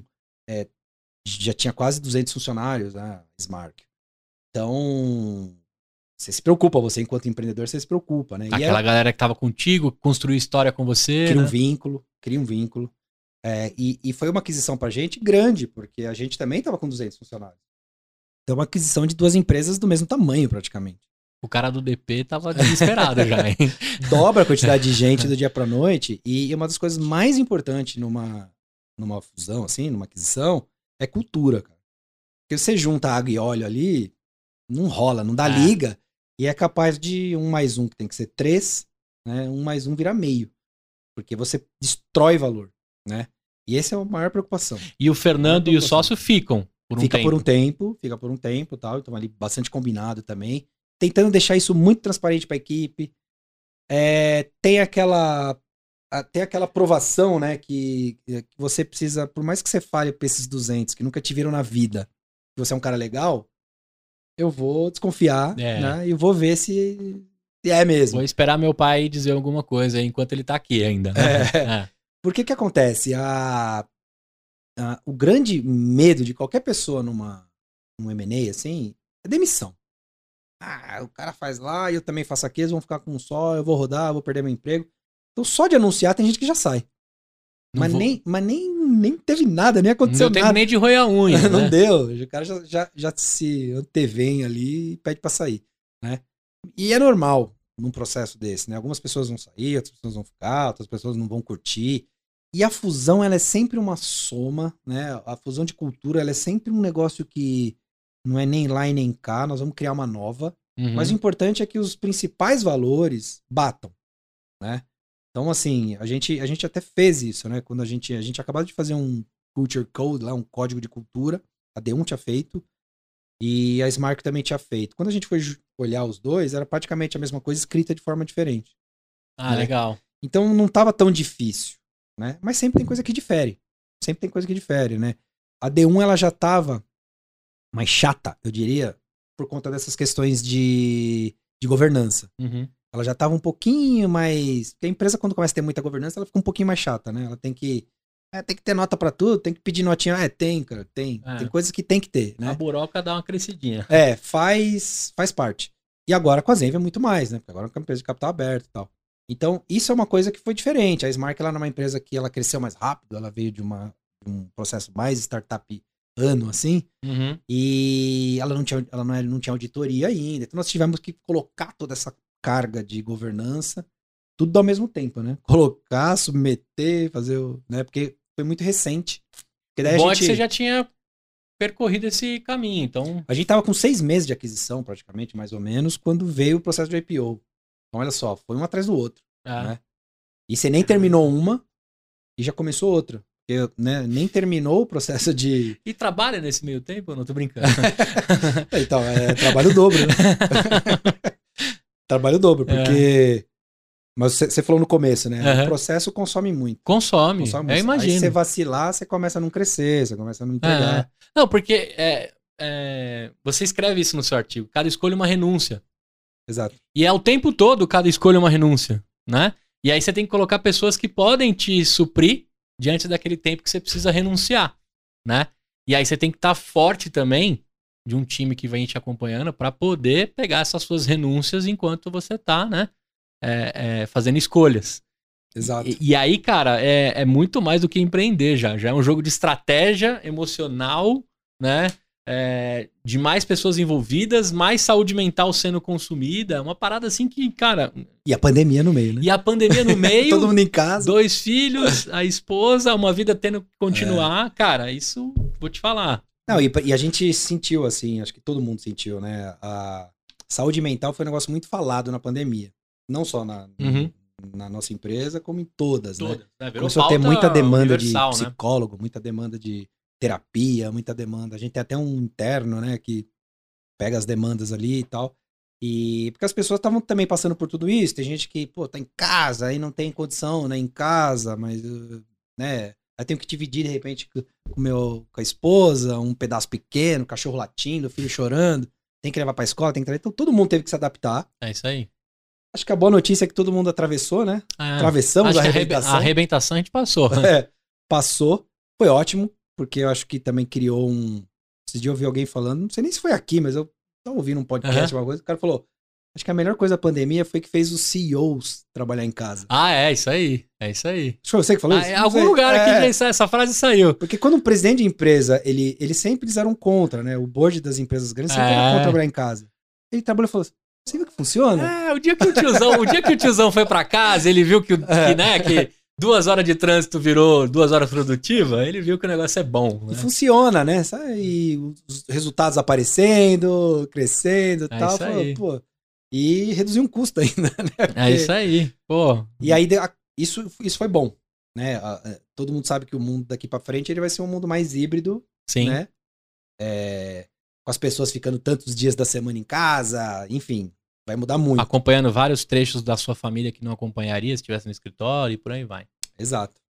Agora, nesse caminho todo de tudo isso acontecendo, o, a aquisição da, da, da empresa do Fernando e do sócio deu uma, uma guinada. Deixou ali você né, e, e todo mundo mais forte. Que momento que você vai andando? É, a gente começou falando do, do, orquestrador de multicanalidade de um dos serviços da, D, da, da D1. Que isso, né, a gente entendeu que um pedaço do cano estava sendo resolvido, o outro não. Você adquire uma empresa. Aí você ganha mais força, mais experiência, mais burocracia e mais coisas que você já consegue se superar. Parece que vai ficando mais fácil o caminho do IPO. Né? Inclusive, tem que escrever esse livro, hein, cara? Porque é. seria um pecado. A gente não vai conseguir é, documentar tudo aqui em duas horas, mas. Eu vou... tenho dois livros publicados. Ah, é? Ah, então, então a gente já vai falar de quais livros são mas esses. De outra. De outros momentos seus. É, então a gente tem, que ter o terceiro. Quando você adquire isso, você fica uma empresa mais forte, consegue colocar um time e essas 200 pessoas trabalhando por aquele pedaço do encanamento que vocês não resolviam, mas a, a, a D1 faz mais coisas né? Você tinha mais produtos na mesa. Que produtos são esses? Como é que você continua a caminhada ali até o momento que chega a Zenvia, muito mais do que sexy para juntar, mas também de algumas coisas que eles resolvem, sim, sim, né? Como é que isso continua? Bom, a, a, D1 ela começou como um CCM, né? Acho que onde você trabalhou você lembra uhum. do o, o CCM ele é um software que junta dados, né, não estruturados de um monte de lugar, gera um documento, uma pólice de seguro, um, uma fatura de cartão de crédito, que é um documento né, digital, uhum. e transforma aquilo que era antigamente impresso, feito pelas gráficas, pelos grandes print centers, num documento digital. Então a gente começou dessa forma. O orquestrador, ele vem um pouquinho depois, porque o meu cliente começou a falar assim: ah, beleza que o documento está gerado, mas eu preciso que ele chegue Aí. até o cara. Aí que virou o orquestrador, o orquestrador virou meio que o grande hub. Mas a gente tem toda essa parte de CCM, que é, sei lá, tá gerando né, uma dezena de. Por agora, ano, centenas momento, de milhões. É, agora, nesse momento, saiu 100 mil coisas aí para algum lugar. Não, até mais, né? Porque tem grandes, grandes operações desses documentos sendo gerados. É, e esses documentos, é, eles, eles acabam servindo um monte de coisa. Então, por exemplo, você vai num aplicativo, aí você solicita uma fatura, você clica, ele bate num, num, num API, né? Num, num consulta, traz. Uhum. Então a gente tem um monte de coisa servindo todos esses processos, né, de site, de aplicativo. Começou a rolar pra caramba a assinatura digital de tudo isso, né? Não a gente faz também, praticado, é. A gente faz também, inclusive, forma pioneira lá usou um conceito de blockchain para fazer a autenticação desses documentos. Que legal. É, isso a gente até 2015 era praticamente isso. A gente ajudava, chegava numa seguradora, falava assim: "Você quer parar de imprimir?" Era um discurso muito legal, a SUSEP ela tinha lançado uma resolução, que é a 294, que a resolução 294 ela deu uma regra para você parar de imprimir as apólices, porque antigamente era obrigado. Você era obrigado a receber a apólice do seu seguro Vistar cada uma das páginas. correio. Eu lembro disso. Cara, custava, assim, por uma seguradora, custava quase 5 reais eu mandar um kit. Porque daí o kit também vem um cartãozão, né? O cara, o cara do marketing já fazia um, um welcome kit, Isso. mas era do mundo físico esse welcome kit. Inclusive tem alguns bancos, empresas que mandam ainda, né? Manda. Eu acho horrível, cara. Esses dias eu. Porque tinha um problema. É. Porque eu sempre recebi, né? Extrata, essas coisas e tal. E, sei lá, você fica em algum lugar. É. Vários sem abrir. Eu recebi extrato do banco lá sem abrir. Sem abrir, porque eu já vi na internet. É. Né? Mas esqueci de cancelar, sei lá. Aí esses dias, mudar de casa tal. Cara, abri um quarto lá, tinha um, uma pilha desses negócios. E é um tipo de documento que você não pode simplesmente jogar no lixo. E, e mesmo que você rasgue em 300 vezes. É. Porque vai tem, que vai o pedacinho da. da tem do... seu CPF, tem seu nome, tem, né? É. é. E você também Valores. não vai comprar a trituradora, você não vai usar Eu peguei pra... uma trituradora da empresa ah, que tá. Levei pra minha casa e fiquei lá. Aí eu fiquei com raiva. Eu falei, cara, podia estar tá tudo no meu Gmail, tá é. tudo digital, né? É. Essa informação tá lá. Me deu trabalho, né? E alguém vai passar por isso, porque quando você for jogar os. Ainda bem que você não comprou, você foi inteligente de pegar da empresa, porque depois aquele trambolho fica não, na sua casa. Não, fica. É. E aí eu. Quer dizer, então a gente começou assim. Uhum. Então, 15, quando eu recebi o investimento anjo, a gente falou: agora eu preciso. Meus clientes estão querendo não só isso. Meus clientes estão querendo uma forma inteligente de demonstrar que o Gustavo foi engajado. Porque ninguém lê a pode seguro. Ah. Ok? né? Ninguém lê. 99% das pessoas normais não lê. Uhum. É... Mas junto com a pólice, às vezes vai o boleto. O boleto, eu quero que você abra, eu quero que você pague. Ah, isso aí. Porque você trabalhou em seguradora, é a pior coisa é você mandar um welcome kit e o cara esquecer de pagar, cara, rola cancelamento. E se naquele período do não pagamento ele bateu o carro, você não atende. Aí se é. você não atende, ele vai pra mídia social, acaba com você. Cara, assim, é um transtorno. É isso então aí. você precisa ter o engajamento do cara. Engajamento é ok. Mas às vezes você tem um ok, que tem um boleto de mil reais, quinhentos reais pra você pagar, mas vence daqui cinco dias. Daqui cinco dias eu vou te mandar um ping ainda por SMS para lembrar. Só te lembrando. Porque senão você não paga também, que você ah. esquece, você colocou não sei aonde. Aproveita e te mando aqui a linha digitável. Né? Exato. Né? É. é isso que a gente faz. É isso aí. É, e esses em, micro engajamentos, assim, faz parte de várias jornadas. Essa é uma jornada de lembrança de, uhum. de adimplente, porque depois você pode não pagar, se tornar inadimplente, depois que você se torna inadimplente, eu posso ter que cancelar o seu seguro. Então, tudo isso é jornada. E aí vocês ligam é? o modo inferno, que aí é você não pagou, você não pagou, você não pagou, você é. não pagou. Não, tô então, o brincando. modo inferno é a empresa de cobrança, porque daí a gente já não. Gente é. E aí é, é, quem comprou essa carteira podre, né? exato. É, aí, pode aí, crer. aí é transtorno. Mas a gente faz aquela, por enquanto, amigável, porque a gente lida uhum. mais com a parte de. E oferecendo ali palavras e, e jornadas que, que formam é. aquilo uma experiência legal. Sim, sim. E então, por exemplo, depois de 2015 para frente a gente começou a falar, pô, mas o engajamento é até mais importante que o CCM em si. Tanto que a gente tem cliente hoje que o CCM não é feito por nós. Tem um concorrente que faz a parte de geração de documento, eu chego lá, já tá pronto.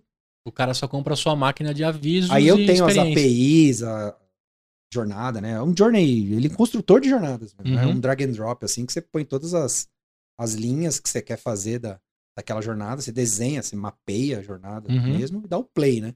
Dá o play ele começa a comunicar trabalhar. lá milhões de pessoas em vários canais, né? E aí começa a entender, né? Dá, um, dá uma relevância se, cara, esse cara eu vou falar mais pro WhatsApp, esse cara eu vou falar mais pro e-mail, esse cara ele gosta dos dois, dependendo do momento. Qual que é a melhor hora de entrega?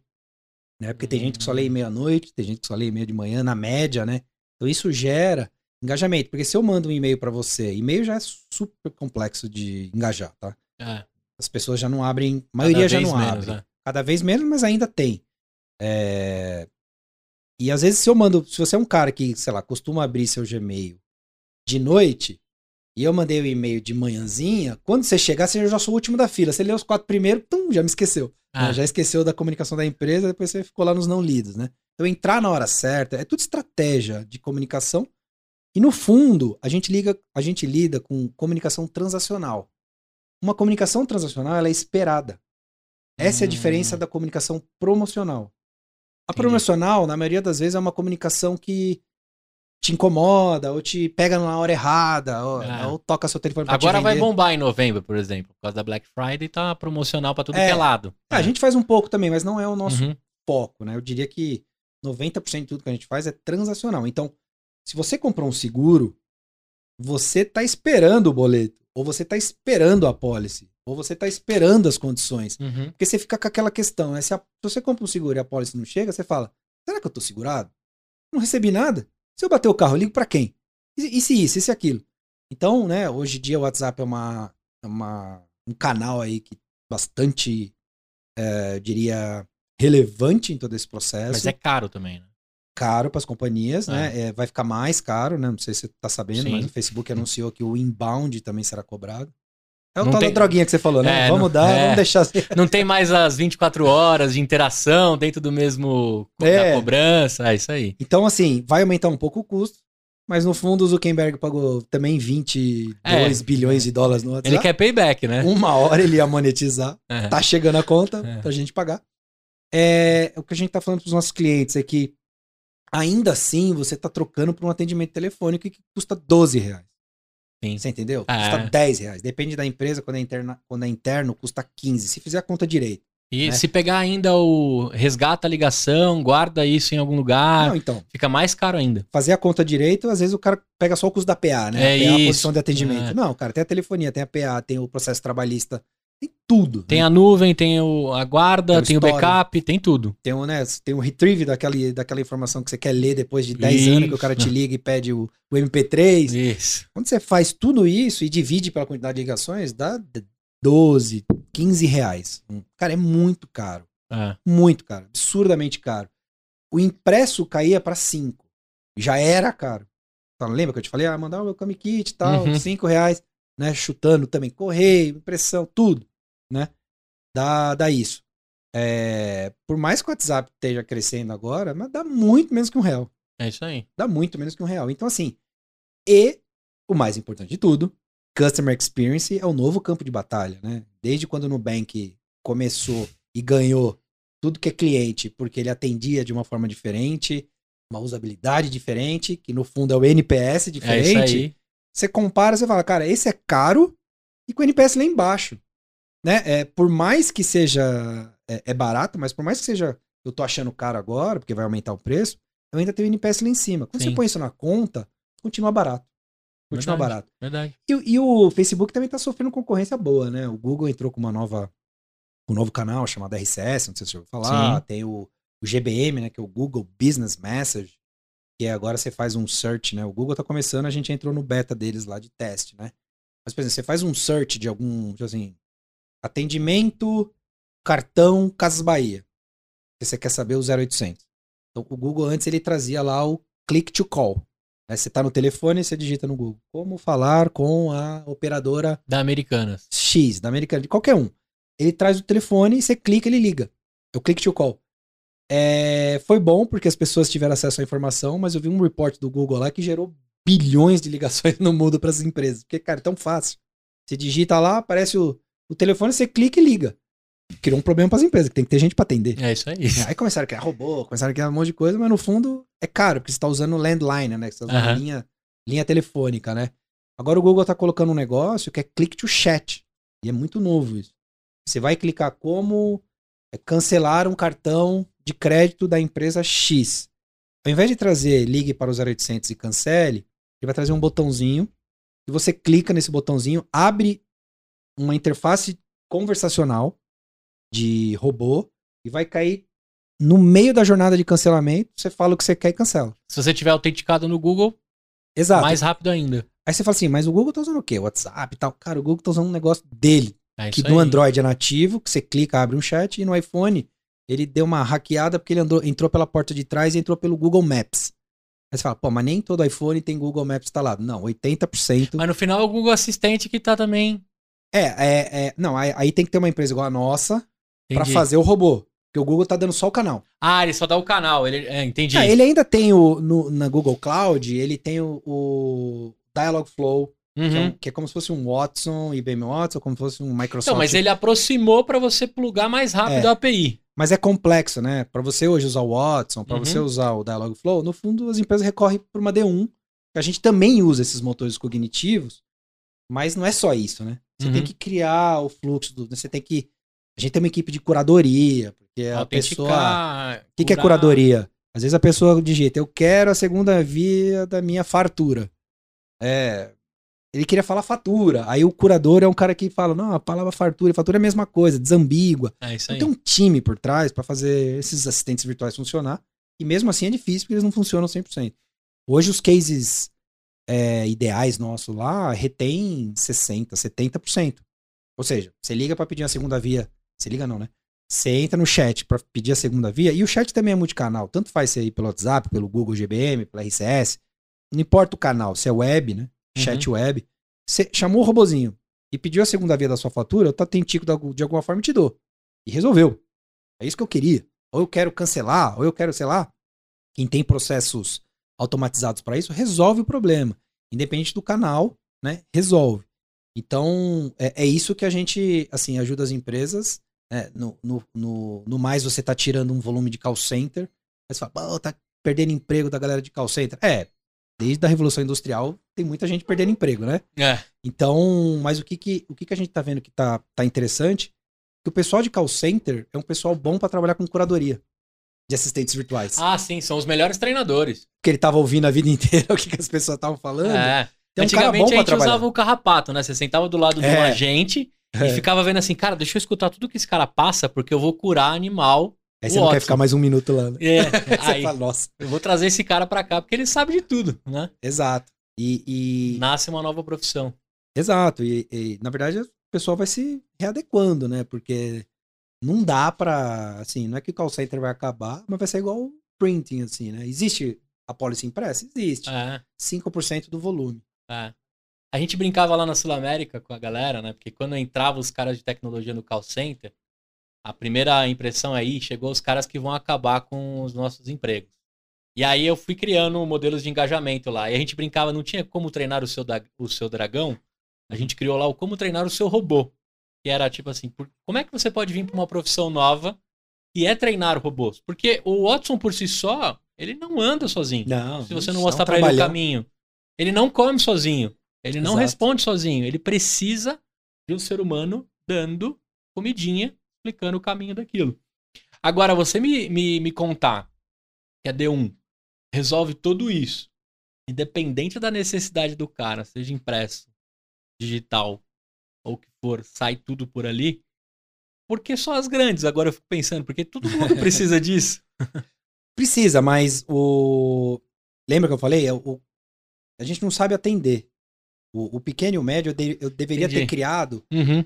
Primeiro, o vendedor. Um vendedor de enterprise, já deve ter visto algum na vida, é um cara, assim, super alto nível, é um cara que vendia Oracle, um cara que vendia SAP, é um cara. Os caras usam Rolex, os caras, sabe, aqueles caras pomposos e tal, fala sete línguas, tem MBA. É, é diferente, né? O cara que vai vender para um, uma empresa pequena ou média é um garoto de telefone, que tá no começo de carreira, que é o SDR, uhum. né? Então eu deveria ter uma galera, né, um batalhão de SDR, só que antes no funil ali na máquina de vendas, eu tenho que ter toda essa parte de conteúdo tal. Então, cara, é assim, a gente costuma dizer que é outra empresa. Entendi. O marketing do enterprise usa muito uma estratégia chamada ABM, que é o Account Based Marketing. Cara, é um marketing baseado em contas. Por quê? Vamos lá, seguradora. Você já foi desse mercado. Uhum. Quantas seguradoras tem no Brasil? Assim, vou falar que passa de uma mão porque existem 50 seguradoras, mas uhum. as, né, as 10 tem 90% do mercado. Então você quer falar assim, né, é, é diferença de pescar com arpão ou pescar com rede. A galera do pequeno e médio pesca com rede, que é o quê? Cara, fiz campanha no Google, fiz campanha no Facebook, tá aqui a rede. Aí vem mil leads. Só que no meio da. Em vez de vir peixe, vem bota, vem prego, vem. vem tartaruga, vem tartaruga. Aí você tem que minerar aquilo para sair funil, né? Vamos funil uhum. até sair lá 10 clientes importantes e eu converto, né? No B2B Enterprise não tem muito isso. Aí é arpão, né? Você vai, você vai com arpão ali e fala, essa conta. Tchan, tchan, tchan, tchan, tchá, é, eu é, peguei. É. Né? E aí você envolve aquela empresa.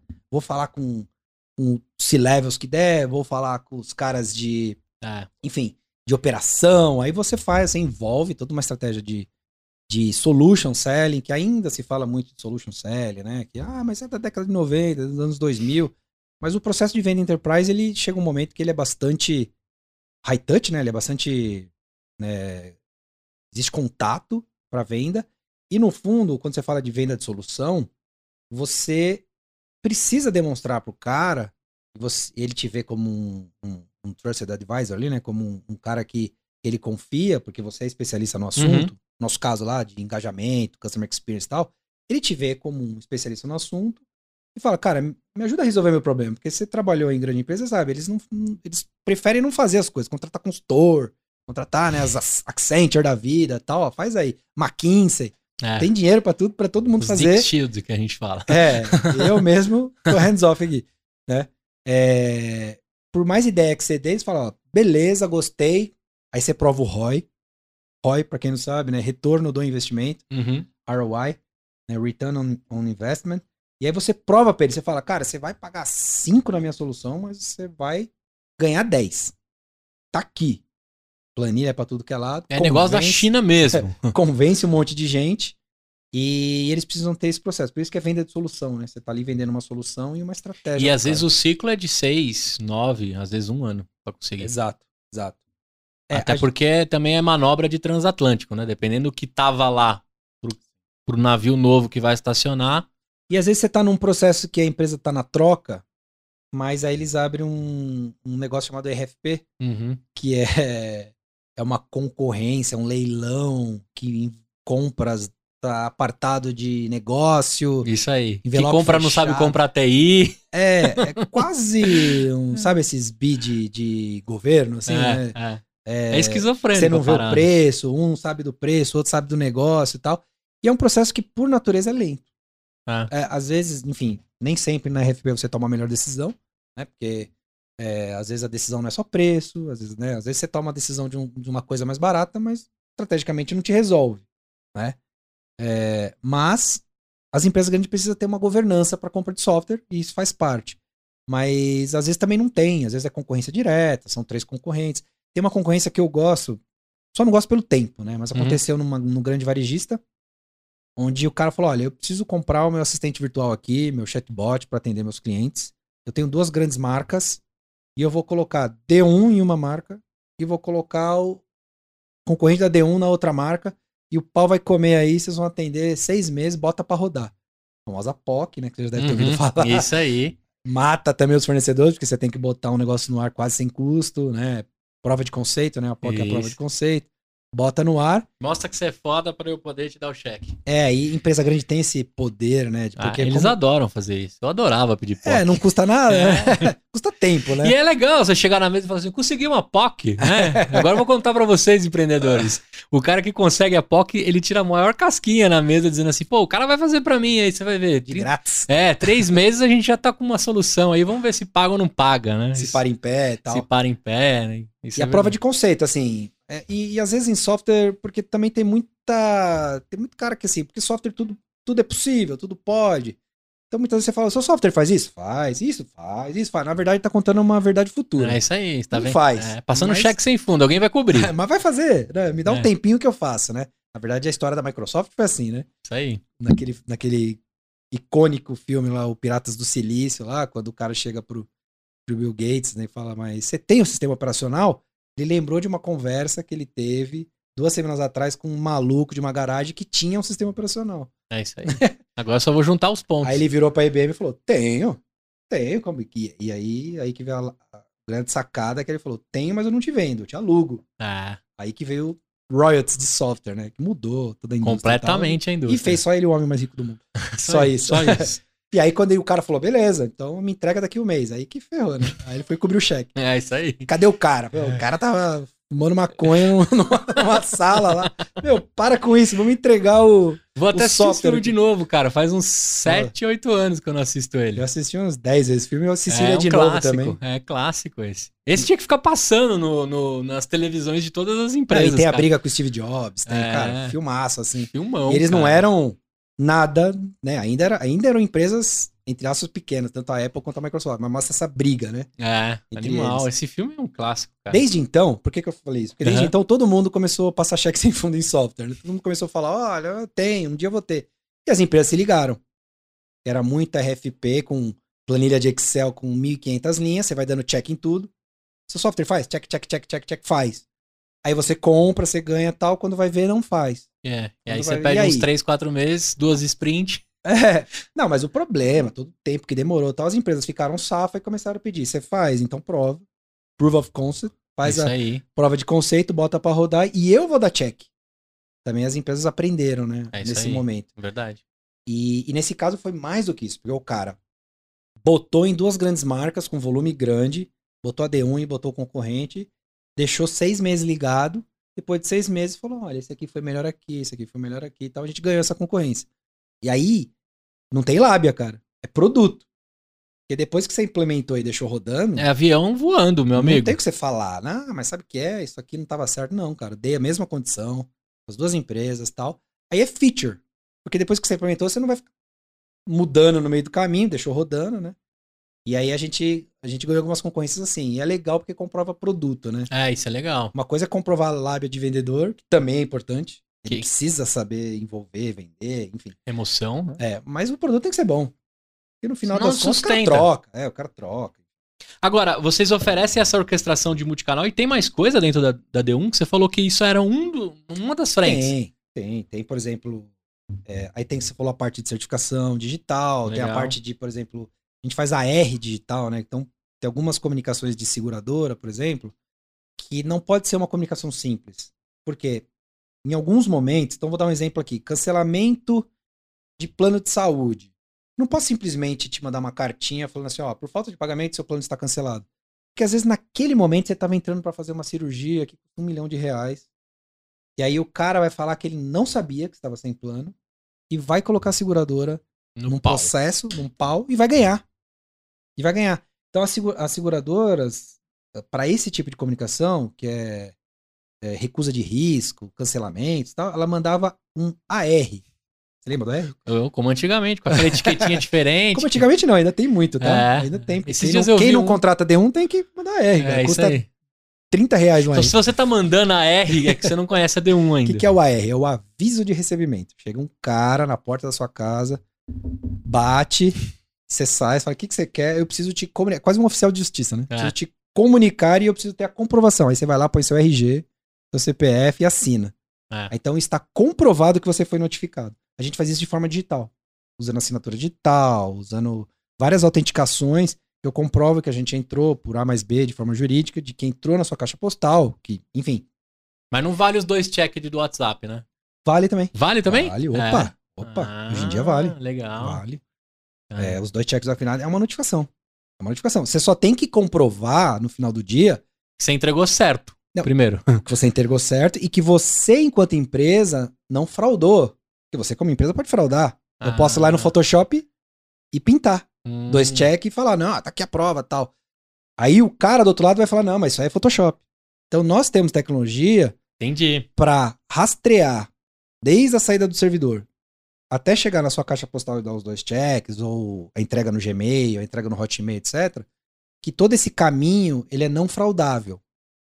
Aí que vem um pouco do blockchain e tal, que é um outro assunto que dá e, pra. É, isso aí dá um episódio à parte. É, não, muta é gente, não mutável, né? A gente começou a brincar com isso em 2017. Legal, cara. Se eu tivesse Legal. comprado Ether e Bitcoin naquela época, tá... tava é, bem. Tava bem Na época ninguém acreditava. É, tava, né, 2017 tava uns 29 pila, 28. É, e parada o, tá... a, gente, a gente fez tudo baseado em Ethereum, né? Que é Smart Contracts na uhum. Ethereum. É, cara, o Ethereum não era, não era nada ah, é. do, do Bitcoin. Ele era, Hoje tá é. o quê? Uns 4, 5 mil dólares, sei lá, é. depende do dia e tal. Na época, cara, eu lembro quando a gente começou era 20 dólares. Assim. de 20 para 4 você mil. Não, você não chegou a comprar uns bitcoins, não? Compramos, a gente usava tudo na operação, né? Porque hum. pra, pra rodar blockchain, você tem que pagar os mineradores. Então ficou tudo no, nos FIIs ali. Entendi. Que a gente. E, e lembra que ah, mas você não comprou na pessoa física? Lembra, empreendedor não tem dinheiro, tem é equity. É, eu tem teria equity. que vender as ações para comprar. Então não, não, não, rolou. Não rolou. Não rolou. Não foi. Mas eu estaria muito bem hoje. Com, Quem sabe até, até melhor do que o investidor de, da empresa. Agora, depois desse, dessa, desse banho de D1, eu queria entrar um pouquinho mais na sua história. Primeiro eu queria saber se eu tenho mais uns 20 minutinhos seus, 30 minutinhos, tá, tá beleza? Dé, tem outra, tem outra gravação aqui depois dessa? É que tá tão gostoso o papo que eu não queria, não queria deixar de falar um pouquinho mais aqui. Tá bom, descobre aí com o Luquinhas. Cara, agora entrando um pouquinho no, no, no Fernando, né? Pô, aquisição de empresa, aprendeu a estar a, a, a tá sempre pronto para uma auditoria, para consultoria. Pô, você foi ganhando várias armaduras, né? Por isso que é um pecado, eu sempre falo aqui no Empreenda Cash, é um pecado falar, pô, você viu lá o Fernando, o Fernando do nada do nada, né? Do nada. Acho que os vizinhos se juntam para falar assim, da onde é o do nada, né? O cara do Não, nada eu, conseguiu fazer tal coisa. E o empresário que dá certo no Brasil, historicamente, ele é bandido, né? Ele é bandido. E a Endeavor fala muito isso. Porque você já viu como, como nas novelas os empresários são tratados? Ele é o cara que passa a perna em cima de todo mundo. É o carrasco, né? Carrasco, é o cara, é, nunca é diferente. Ele é, é do mal. É, ele é do mal. É, né? Ganhar dinheiro é pecado é, pela, pela, pela novela, né? É, mas não sei se era um perfil de empresário do passado, né? Que era a qualquer custo, nunca pensava em sustentabilidade, nunca pensava em diversidade, nunca pensava em nada. E a gente tem que mudar um pouco essa história. A Endeavor, ela, ela existe para isso, para criar o exemplo. Tanto que o, o escrutínio para entrar não é só business, né? É também um pouco de história, ver que, né, como que você lida com esse processo, porque no fundo tem que virar exemplo, porque a gente tá deixando isso para as próximas gerações para querer empreender, né? Não é pra olhar na novela e falar, você é empresário. Porque ah. não é empresário, né? Que o empreendedor e o empresário são coisas um pouquinho diferentes, né? Mas é, o empresário, do jeito que era tratado, e não tinha no dicionário a palavra empreendedor, é só tinha aí. empresário. É isso aí. Empreendedor não tinha. E a Endeavor, que ajudou muito isso, ela é, é, por exemplo. Eu acho que a gente só vai conseguir mudar isso, sei lá, algumas gerações para frente. E, cara, eu não acho, eu tenho certeza, cara. Eu tenho certeza. Se não for pela mão dos empreendedores e das empreendedoras, a gente já descobriu que passa de mão em mão a parada né, do nosso país, no, do mundo, Sim. e não resolve, cara, independente da escolha da cor e etc, né, da, da bandeira, não resolve. E por que, que eu entrei nesse assunto? O negócio você falou do negócio da novela, até no pica-pau, o Zé Corubu, quando ele é empresário, é ele é mal. sacana, tá ligado? É. Ele, ele joga o cano de, de, de petróleo no, no, no mar, assim, umas paradas é. sinistras, assim. É, não só o Brasil. Que mas... o dinheiro a qualquer custo. E aí Isso. Amassa todo mundo, oprime. Aquela parada meio maquiavélica, é. né? Assim, meio sinistra. Agora, eu queria saber um pouco desse Fernando. Cara, como é que você se vê empreendedor? Como é que, como é que era o Fernando molecão? Sei lá, você vendia canetinha na escola, você vendeu limão. da onde sai esse empreendedor? Porque você já é um empreendedor do, da era do software, né? Da, dessa construção por meio de um, de, um, de um assunto que a gente está vivendo muito agora como moda, né? Mas você, pô, você mexeu isso, estamos falando de 2000 lá, né? E 2004 tem alguns estouros de bolhas, né? Ter um site era praticamente obrigatório, ter e-mail. A gente já tá falando de Slack, de morte de algumas dessas coisas. Mas como que era o Fernando lá de antigamente, cara? O que, que você fazia? Cara, é meio é, clichê falar que o empreendedor empreendia desde bebê, né? Uhum. Desde criancinha. Tá, eu vendia lápis na escola tal. Você sempre ouve essas histórias, você fala, putz. Lá vem né? o cara contando. É. é. Mas é verdade. É. eu sei disso. Tamo junto. é, você já tava vendo é, uma palestra do Leandro Carnal, né? Que é, Sim. fala sobre filosofia e tal. Me interessou um assunto. Tava vendo e falou: É, como aqueles empreendedores que falam que, empre... que já empreendiam no útero da mãe. Tá? Já, já virou uma. Uhum. Até, até ele, tá? O filósofo tá falando. É, né, virou uma da, piada. Da gente, né? Virou uma é. piada. Mas é verdade, cara, porque você é picado pelo bichinho do empreendedor lá, não sei quando. Provavelmente antes de entrar no útero. É, e aí, eu sempre lembro, desde sempre, querendo fazer alguma coisa, né? Então, sei lá, uma das coisas que quando falaram isso eu, eu nem lembrava mais, mas me veio na minha memória, puta, é mesmo, quando, quando eu era moleque, eu lembro que eu peguei minhas fitas de videogame e queria fazer uma locadora. Eu devia ter sete anos de idade. So, você lá. já gostava de oferecer coisa como serviço, hein, cara? É, não ia vender as é... fitas, ia locar, né? E... Mas enfim, é, parece tudo brincadeira de criança, parece besteira, mas acho que já tá no DNA do ser humano ali. Por quê? É um negócio diferente. É, a, quando você escolhe a trilha empreendedora, né, a gente vê muita história bonita, mas a questão é que as estatísticas falam a maioria vai ficar no, meio do caminho. Sim. E ficar no meio do caminho com o empreendedor é ruim, porque não é que assim, ah, cara, a, a minha vida empreendedora não deu certo, tudo bem, vou tentar alguma coisa. Você vai sair dolorido. Machuca demais. É, porque né, o, você vai dar para cima, mas você vai dar para baixo. Quando vai para baixo, você sai com dívida, você sai com, sei lá, não conseguiu suprir alguma coisa básica para alguém que depende de você. Então é muito dolorido o processo Vai acontecer várias vezes. Outra coisa que é clichêzão, ah, resiliência, resiliência. Cara, é verdade. Sim.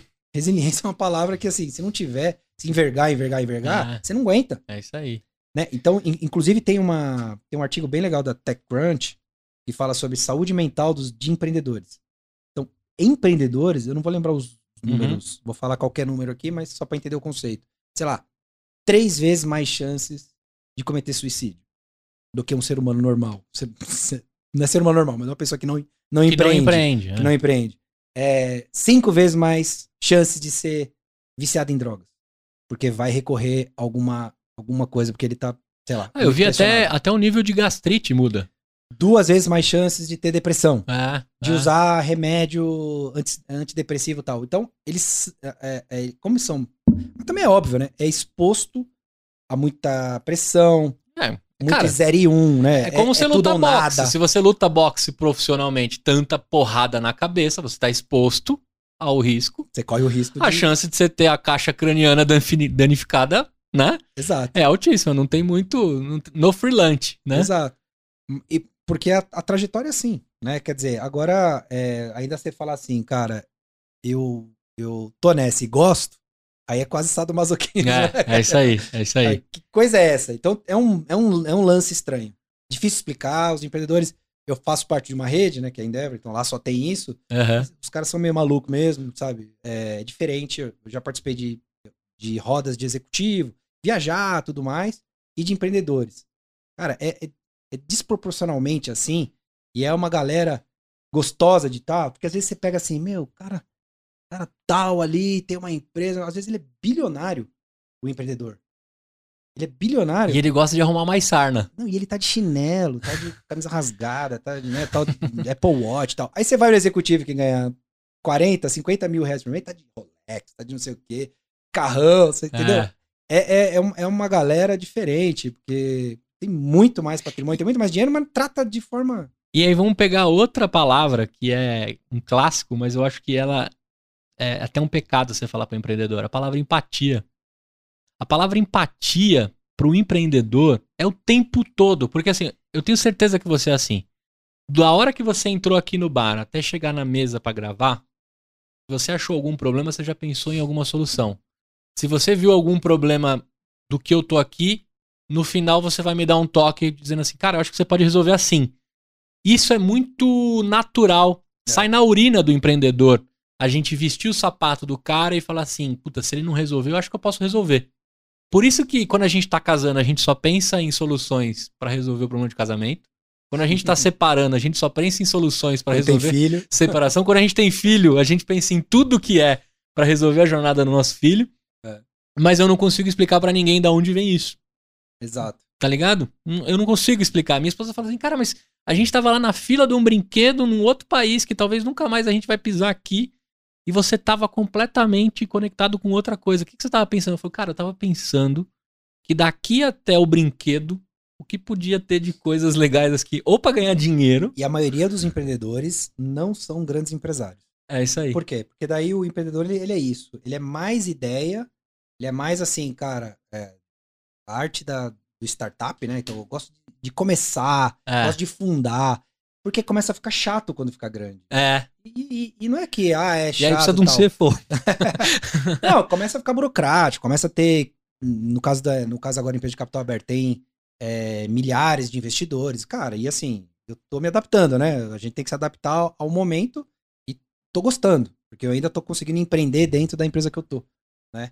E essa é uma, é uma, uma diretriz até, porque a gente está fazendo bastante aquisição, né? Uhum. Acabou anunciou ontem a aquisição da, da Sense Data, que é uma empresa de Customer Success, software para Customer Success. Legal. E, e, o que a gente quer nessas aquisições é, cara, empreendedor fica e, e continua essa, essa balada boa aí, continua crescendo, empreendendo e dá autonomia pro cara. Deixa com a buroca aqui, tem um monte de gente que cuida, um monte de advogado, CFO, vai cuidar, né? Tem umas regras para você seguir, mas no fundo continua empreendendo, porque se você perde esse espírito, né? É. A Aí, empresa começa. É. Perde talento, começa a acontecer um monte de coisa. Agora, o, o Fernandinho lá, ele, ele já tava no, na barriga da mãe ali fazendo algumas coisas. Você, você comentou aí é, dos aí, clássicos, né? Aí, essas baladas, né, de querer vender, de querer fazer, assim, mas poucos flashes na minha cabeça, mas eu já tinha dentro de casa, família empreendedora, porque, né, meu avô foi imigrante lá uh, da Polônia tal, ele veio, né, veio pequeno tal, e sempre empreendendo, né, desde ele ali, que tinha uma alfaiataria e tal, e os, Cara, e os meus tios também. Eu ia chutar alfaiate. Não é, sei porque Polônia é alfaiate. Não sei Polônia, também, é, mas é, Eu ia chutar alfaiataria. É, às vezes eles têm uma mão pra é. isso. E aí, sempre empreendendo, todo mundo empreendendo. Hum, poucos CLTs, né? Ou zero, de tio, assim, poucos, né? E aí, meu pai e minha mãe também começaram, né? Uma empresa lá de acabamentos gráficos na época, e eu lembro de eu, eu adolescente, já enfiado lá dentro. Pequena, empresa pequena, né? Empresa, enfim. Não mas... tava no Moisés, mas tava ali também, né? Não, no Moisés, acho que minha mãe era executiva, deixou de trabalhar na época, e meu pai estudava direito, não estavam nessa ainda, mas, uhum. sei lá, por um motivo ou outro começaram Tava a ali. Porque um dos meus tios falaram, ó, é, dá pra você montar uma empresa aqui, porque ele tinha uma gráfica também, fornece para mim, e a gente, né, cresce. O negócio ficou relativamente, né, sei lá, quase 100 funcionários ali. Não era nem muito pequeno, mas chegou a ter um. E o que deu uma boa condição para mim e pro meu irmão, no, no, sentido de poder estudar. Educação. Poder estudar. Então, Isso meus aí. pais falaram assim: ó, eu não vou deixar. Tanto que não deixaram, que depois quebrou, né? O negócio é, fechou. Mas eles deixaram algo que não tem preço, né, cara? Conseguir dar uma educação e conviver nesse ambiente. Porque a convivência desse ambiente. Porque assim, se de algum momento eu fui picado por outras vidas, ou no útero da, da minha mãe por um, um negocinho de empreendedor, mas de repente eu numa casa onde todo mundo é funcionário público, um trabalho no Banco do Brasil e tal, de repente eu seria contaminado e, e não seguiria. Eu tive essas duas condições, né? De ter alguma coisa ali uhum. e ambiente empreendedor. O que, que é o um ambiente de família empreendedora? Altos e baixos. A resiliência já vem dali. É isso aí. E como lida com os baixos? Acho que essa é a parte mais como importante. Então, por exemplo, meu, eu peguei a época ruim, né? O meu irmão, ele se formou em Nova York. Né? Eu, como sou mais novo, eu falei, opa, tô chegando. Tô... Na minha vez, quebrou, eu é. não fui. Mas isso me deu mais vontade de começar antes o negócio, né? Uhum. Eu abri uma empresa lá em 2000, a, empresa dos meus pais quebraram ali, quebraram, fechou, né? Uhum. É, e aí foi um, um, outro um outro aprendizado que eu tive com meus pais, ou seja, é que, que o tal do empresário da novela tal, ele quebra, mas ele sai rico. Ele deixa todo mundo mal, mas ele guardou o dinheiro lá no exterior. Ah, né? Fez tudo. É, é. Deu, passou a perna em todo mundo. Lá não. A gente pagou todos os impostos, pagou o fornecedor, pagou tudo, quando veio não sobrou nada. É. Sobrou nada e a gente ficou. E começa do zero de novo. Começa do zero de novo. E ali, na, nessa hora, eu falei, ah, cara, já que eu já tô aqui, já que não sei, eu vou abrir uma empresinha de tecnologia ali em 2000. Era uma, fazia site, fazia multimídia e tal. Trabalhava na época na Brasoft, que era uma, não sei se, Cara, se é Brasoft. Eu tenho 34, mas... Distribui muito jogo como Counter-Strike. É, Bras... Caraca, cara, que... Inclusive fizeram um podcast esses dias, não sei se já saiu, me, me entrevistaram lá, porque na época de Lan House, jogava muito Counter-Strike, é... jogava muito Pô, você Era pegou a do qualquer... Carmageddon, cara. Carmageddon, é... atropelava gente na rua. GTA é coisa do. Coqueluche das Monkeys, lembra das Monkeys? Lembro, o cara revolucionou as lan houses, né? Tava lá vendendo CD, né? Era CD. Caraca, do, cara. Half-Life. Que diamante que a gente tirou agora, velho. Tava pra lá. soft. E ali, eu, era um dos meus primeiros empregos, depois de estar num ambiente de empresa da minha família, e eu virei Product Manager de software. Porque na época a Brasoft ela tomava muito bypass das grandes. Ela, cara, ela distribuía Electronic Arts, FIFA, distribuía Half-Life dos, dos estúdios Sierra Games, que depois virou, assim, só top. Só jogão top. Mas daí os caras descobriam que tinha mercado tirava a Brasoft, que era um publisher, né? Era só uma editora, né? Um uhum. distribuidor, e vinha vender direto. Ubisoft, EA, a gente lançou muito é, Ghost Recon, aquele Splinter Cell, né? Do Tom Clancy. Puta, só um jogaço, cara. Ah, um jogo ah. bom. Assim, StarCraft jogo bom. também tava ali na. StarCraft, Warcraft, Star Wars. A gente é. distribuía LucasArts. Eu cheguei pra 3E3. Sabe a, a E3, que é aquela maior feira de games lá nos. Estados Unidos? Cheguei para essas feiras, porque eu era o cara que ia atrás dos jogos. Falei, não, esse jogo é legal, esse aqui. Né? Você era tipo um olheiro de game, assim? Tipo um olheiro. É, Caraca, esse tra... jogo vai estourar, esse jogo vai estourar, então. Na época que tradução para português, assim, era ou era craqueado. Era localização, né? Porque é. a gente tinha que traduzir e muitas vezes colocava áudio é. nos jogos e colocava sotaque, mudava as palavras. É, eu lembro que assim, consegui um FIFA ou Win Eleven lá é, traduzido. Cara, da onde você conseguiu tirar isso?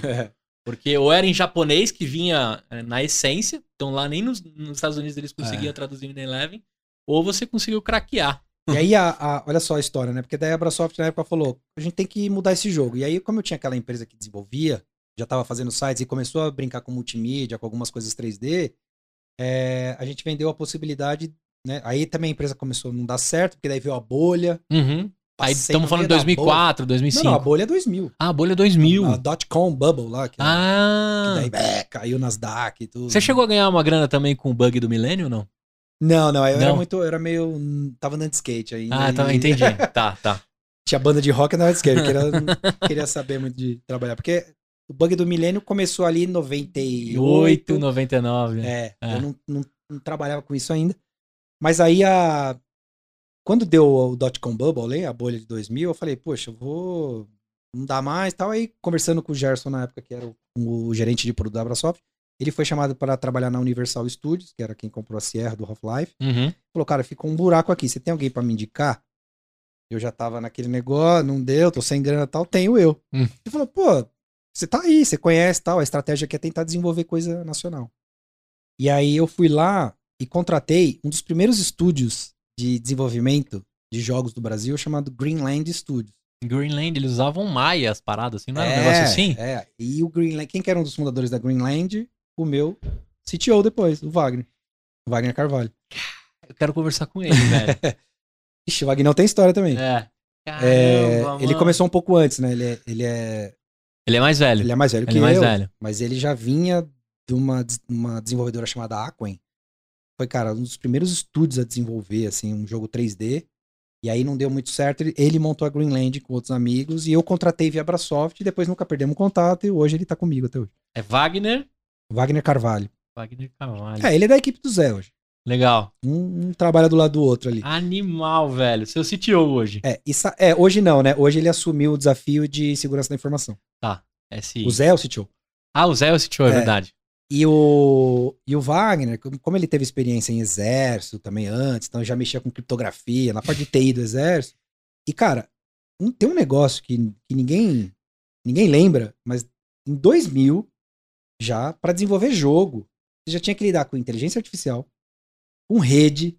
Só que, cara, não tinha internet direito, não tinha ah, computação. É. Era, era Carrefour, computador 256 lá, o, o, Pentium, né? Sei lá. Aqueles compact presário que presário, vinha todo. Pentium 2. É, uma bagunça. Placa de vídeo de sei lá quantos mega. É. Ridículo. É. Meu, e a galera já fazia, já fazia 3D, já fazia física, né? Colisão de partícula. Então, esses desenvolvedores de jogo são sinistros. Eles são baixo nível mesmo, sabe? Escova bit, linguagem é. assembly, C++. O cara mexe. É. Tanto que um deles hoje tá programando foguete lá na Embraer, entendeu? É, Os caras. É.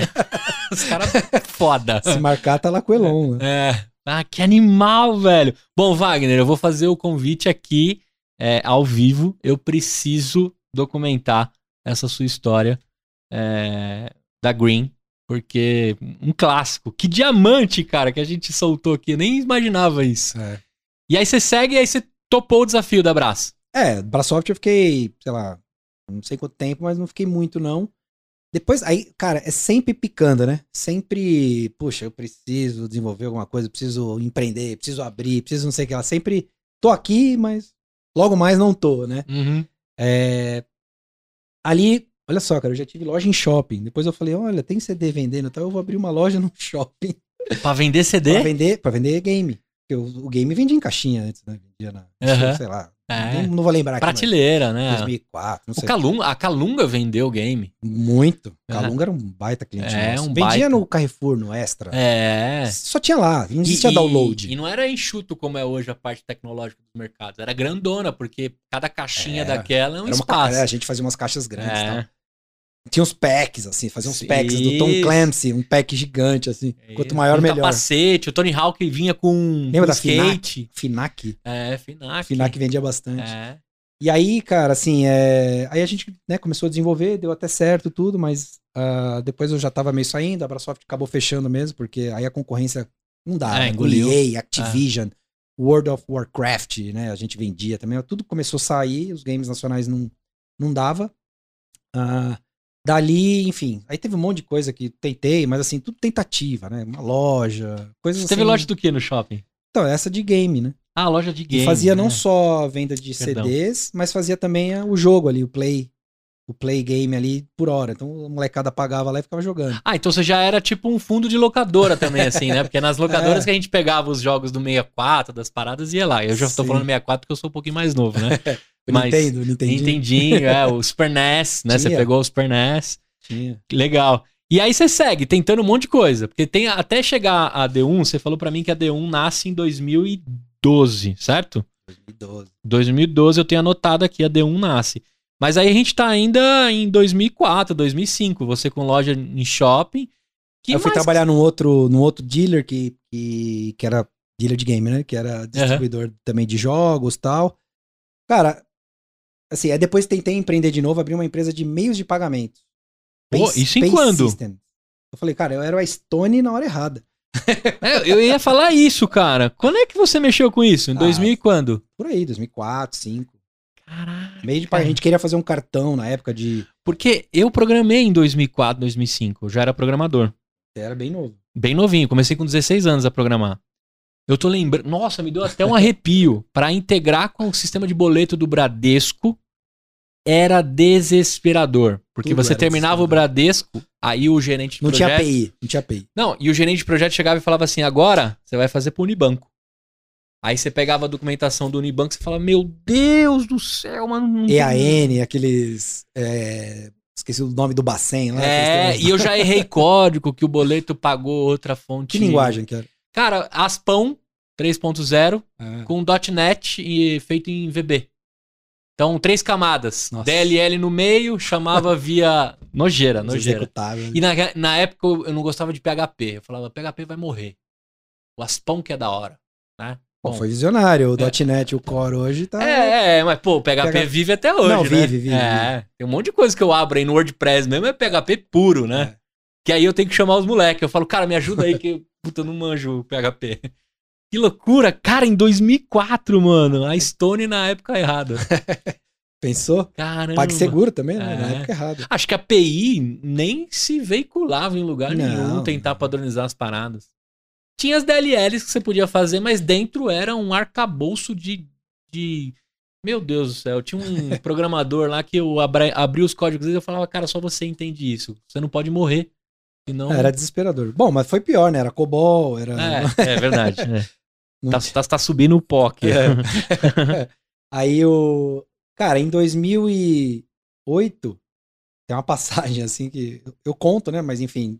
Eu, eu, eu fui para aquele programa O Aprendiz do Roberto Justo. Eu não sabia disso o também. O 2. Ah. Eu tava com a minha esposa lá, tinha passado um. Uhum. Um foi bastante. Teve bastante. Polêmicas. Repercussão, polêmica e tal. Aí minha é. esposa falou: pô, tem um programa lá, tua cara, tá, vou te escrever. Cara, me ligaram, falaram, vem aqui no processo seletivo. Eu falei, pra onde? É um programa. Eu nem via, eu não tinha visto. Eu falei, ah, já que tamo, vamos, né? É nós. É nós. Aí um processo seletivo fudido, acho que foram 6 mil pessoas tal, para escolher 200, 200 fica 20, do 20 16.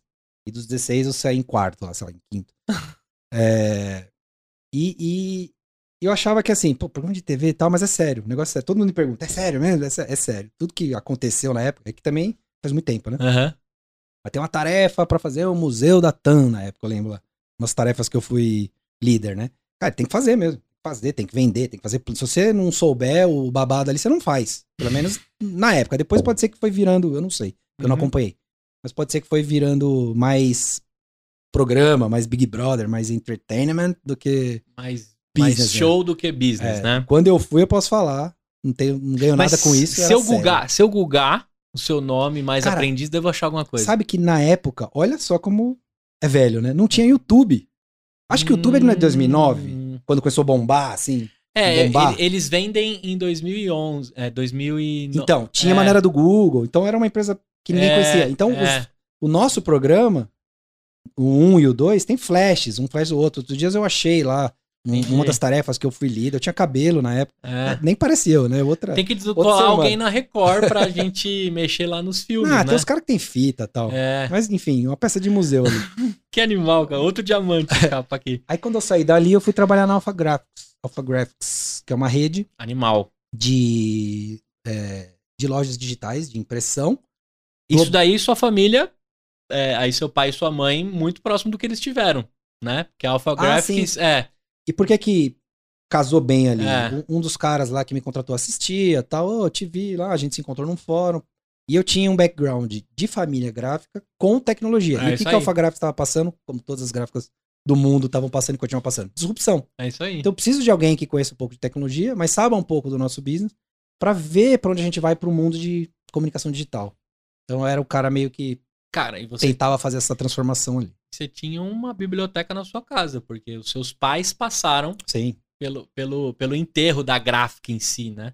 Exato. Aí lá dentro. Uh, depois, isso, 2007, 2008. Caraca, 2000, é, 2000, não, cara, o, o aprendiz foi 2005. 2005. Tem que anotar é aqui que, é eu, outra, vou achar, eu vou achar umas relíquias pra você, cara. Cuidado é que é outra, outra vida. Né? Aí o 7 e 8 eu fui ali pra Alpha Graphics, da Alpha Graphics começou essa. A, a, a, franqueadora, né? Porque é uma franqueadora Isso. que tem várias franquias. E a franqueadora é uma empresa americana. E eu tava nessa empresa americana, respondendo pros gringos, e todo mundo fazendo um fórum internacional. Vai acabar, apocalipse das, do papel, tal, tal, tal. Né, eu ali, calma, vamos ver tal. E aí, em 2009, foi criado um, negócio dentro da Alphagraph chamado G Direct. E essa G Direct eu tinha feito o um plano de negócio para colocar em pé, chamei os sócios e falei: olha, daqui a gente vai fazer como se fosse um. Sabe aquele negócio que o pior do Clayton Christensen, né? Que é o, o papa lá da inovação, que inventou o termo inovação disruptiva. Uhum. Professor de, de Harvard, que é um dos principais livros que tem do mundo dos negócios, que é chamado é, O Dilema do Inovador. Né? E o, o dilema do, do, do inovador, do, do professor Clayton, ele fala como que os negócios são né, disruptados e deixam de existir por conta da, das empresas que vêm. E, frase clássica dele, né? O pior é, lugar para você inovar é dentro do atual modelo de negócio. É. E as empresas começaram a aprender o tal do spin-off, né? Deixa essa galera apartada é. tal. Quem tenta fazer junto, você pode ver que não dá certo. É. Então, por exemplo, a câmera digital foi criada dentro da Kodak. A Kodak falou: não, aqui dentro, não, é meu, é meu. Pera aí, mas segura essa inovação aí, é. que eu vou morrer. Eu mesmo vou me matar. É. Mas ela fez isso, vem uma Apple, vem todo mundo que é fora do modelo de negócio, acabou com a Kodak.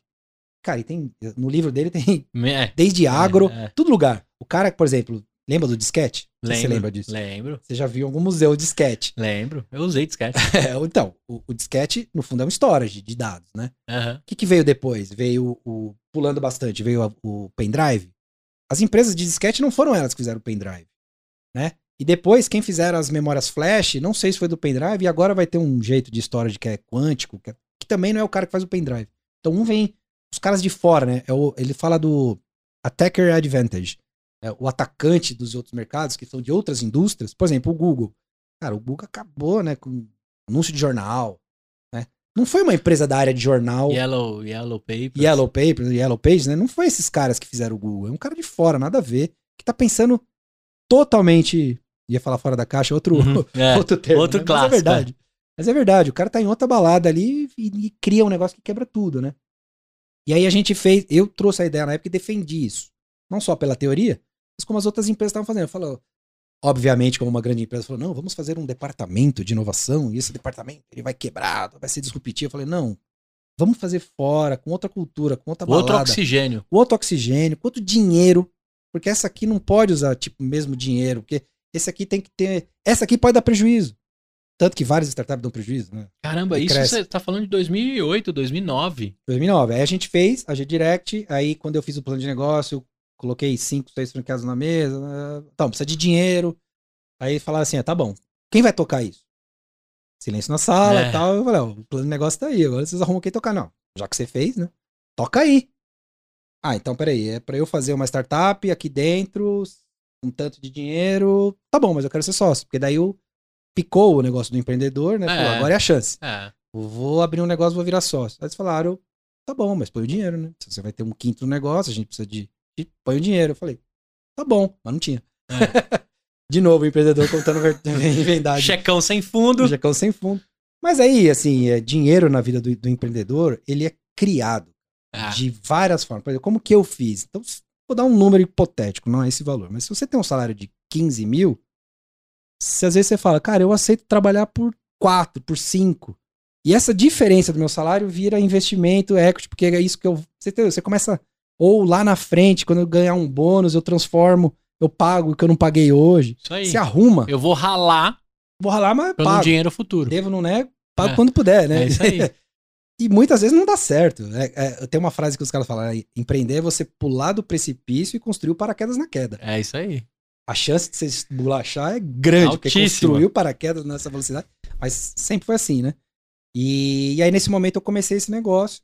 E depois, esse negócio ele tinha. Ele, ele era bem hibridão mesmo. Ele tinha printing com digital. E aí chegou num determinado momento, eu comecei a divergir as ideias. Porque eu falei: olha, eu não quero mais participar e não quero ter mais foco e ter mais energia nesse em negócio papel. de printing, em papel. E aí que entra o dilema do inovador. Porque o que, que os meus sócios majoritários na época falaram? Como tá assim? Louco? É. Esse negócio vai matar a gente. Isso aqui não dá. Isso aqui. Só que eu falei, isso aqui eu não sou contra. Tem negócio. A Fotografa tá até hoje. Vive. Enfim, é. muito material. Hoje tá ganhando muito dinheiro com comunicação de Covid, em, em shopping center. Os é. caras imprime uma parede, cara, é um Obrigatório business. uso de máscara. É, é um business, entendeu? É um business. E, cara, vai bem obrigado. Mas é. pro que eu tava imaginando, isso aqui vai me segurar, vai me tirar foco, vai, eu quero só isso. Ah, não, Caramba. não dá, não dá, não dá, não quero, não quero. Então, aí truco, né? Truco. Ó, Seis. Então eu, eu caio fora e levo isso aqui e tal. É, tá bom, compra. Ah, mas vale quanto? Não sei quanto vale. Então vale tanto, né? Mas também não tem dinheiro para pagar. Ah, mas parcelo. Parcelo que eu dou um jeito, né? E aí eu, eu, eu, saí, né? Porque eu tive que dar um exit desse, desse negócio. Mas saí com quase zero. Porque como eu abri mão do uhum. printing, que era o grande volume de grana, tipo assim, fatura 100, sendo que 80 é papel e 20 é digital. Eu fiquei só com esse 20, que era nada praticamente. Mas já tinha um, uma equipe formada, já tinha um jeito. Aí, shutdown, mudança de marca tal. E daí que vem 2012, né? Que é a, que é a Direct One. Né? Cara, você tá me dizendo que a Direct One é a spin-off da Alpha Graphics que os caras. Não, que começou com aquela locadora lá quando era criança. tudo, Cara, tudo vai chutando. Tudo uma coisa. O Mas... empreendedor não tem uma história, né? Se você contar qual é a história da, da SpaceX, meu, é um pedaço da Sim. Tesla, que não sei o que, só que é SpaceX. Mas eu quero te fazer uma pergunta. Se você entrar hoje lá no conselho da, da, Alpha, da Alpha Graphics, os caras falam, olha o cara aí que quis matar o nosso negócio, é o que, que ele virou. O que, que rola? Você tem contato com esses caras? Tem, tem. É? Falo com alguns deles, né? Assim, nossa, nossa vida, ela meio que cria um, Sim. Um fork, cada um vai para um lado Sim. e cada um tem os seus problemas. E os né? gringos? Né? Que... Mas eu, eu almocei semana passada com um dos caras. É. Um do... E o gringo lá, que, que era o dono da parada toda, que deixou você correr com a. Ah, mudou muita é, gente, né? É, a empresa foi vendida. A Alpha Graphics lá fora, depois desse período, passou por duas ou três vendas, aquisições, muda de dono, muda de. Ah, entendi. Porque também entendi. é um negócio que tá passando Pô, mas muita... se escreverem um livro hoje da, sei lá, a, a morte do, do papel, vai ter um trecho lá, pelo menos um capítulo. Um doido tentou, um doido tentou trazer o digital lá para dentro e foi expurgado, é. né? Olha que loucura, cara.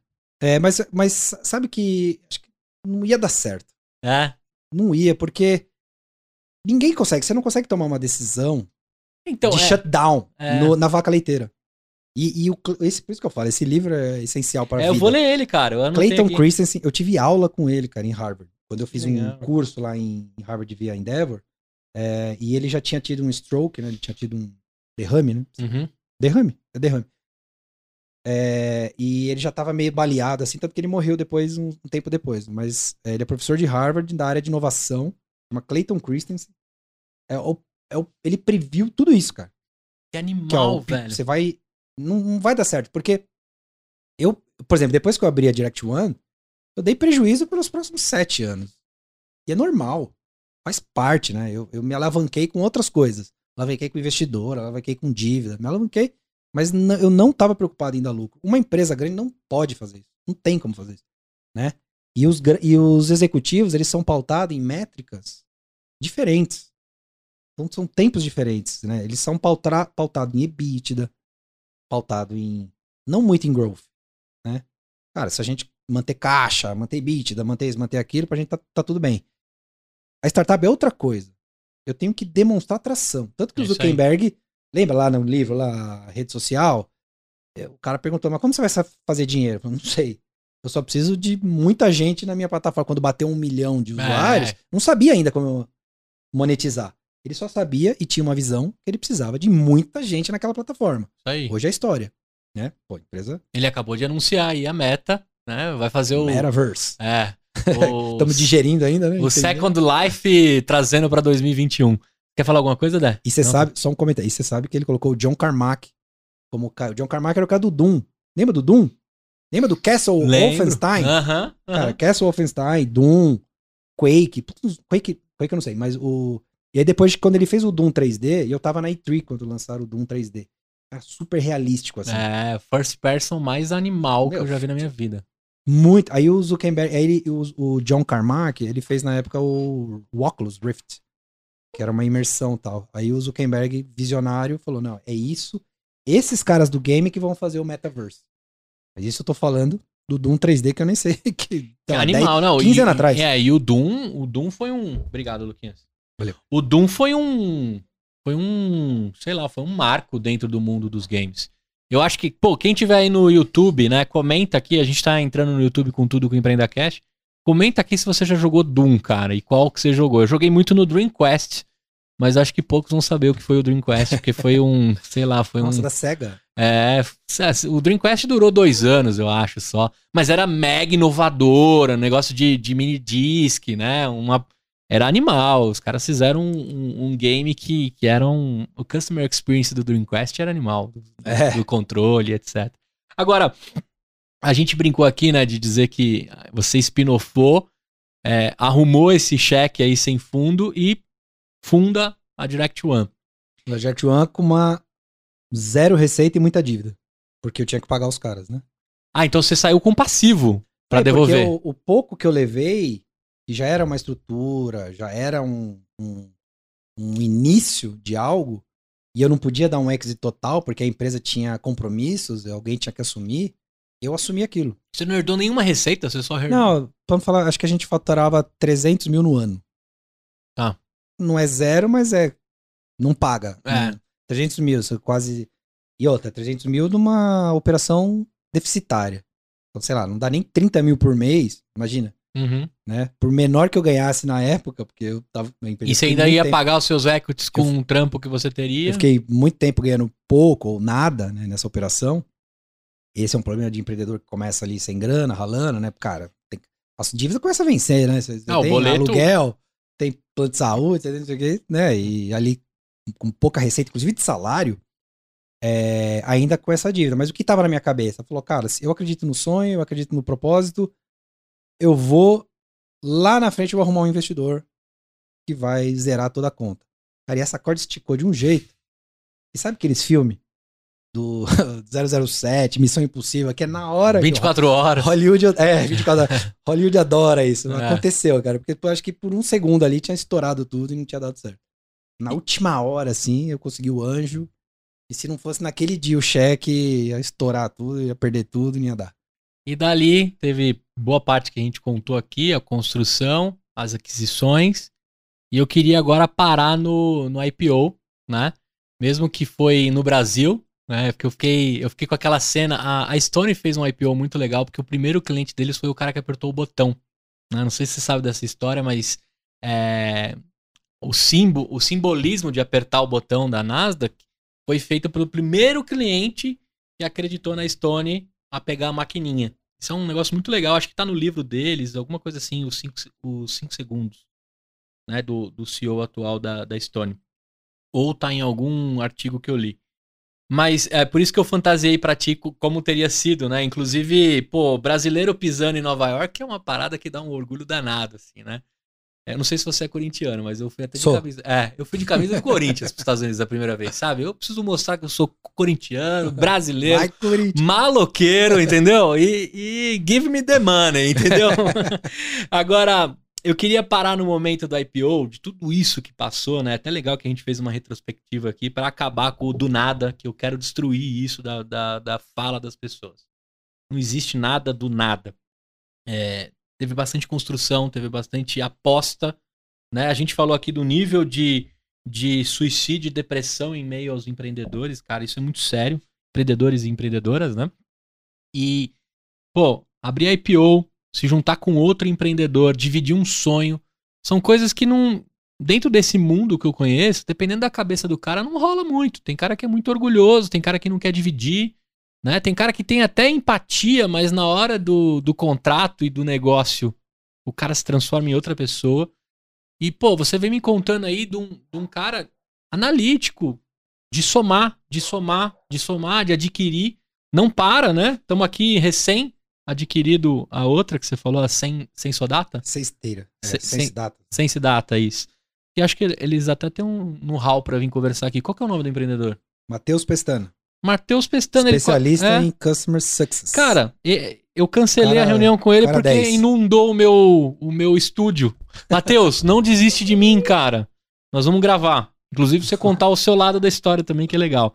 Agora, como é que faz né, que você encontra lá a Zenvia. Acho que você que está assistindo aqui, se você não usou algum software da, da Zenvia, alguma coisa, alguma empresa que eles adquiriram, porque a Zenvia saiu comprando todos os softwares possíveis de disparo de e-mail marketing que eu conheço.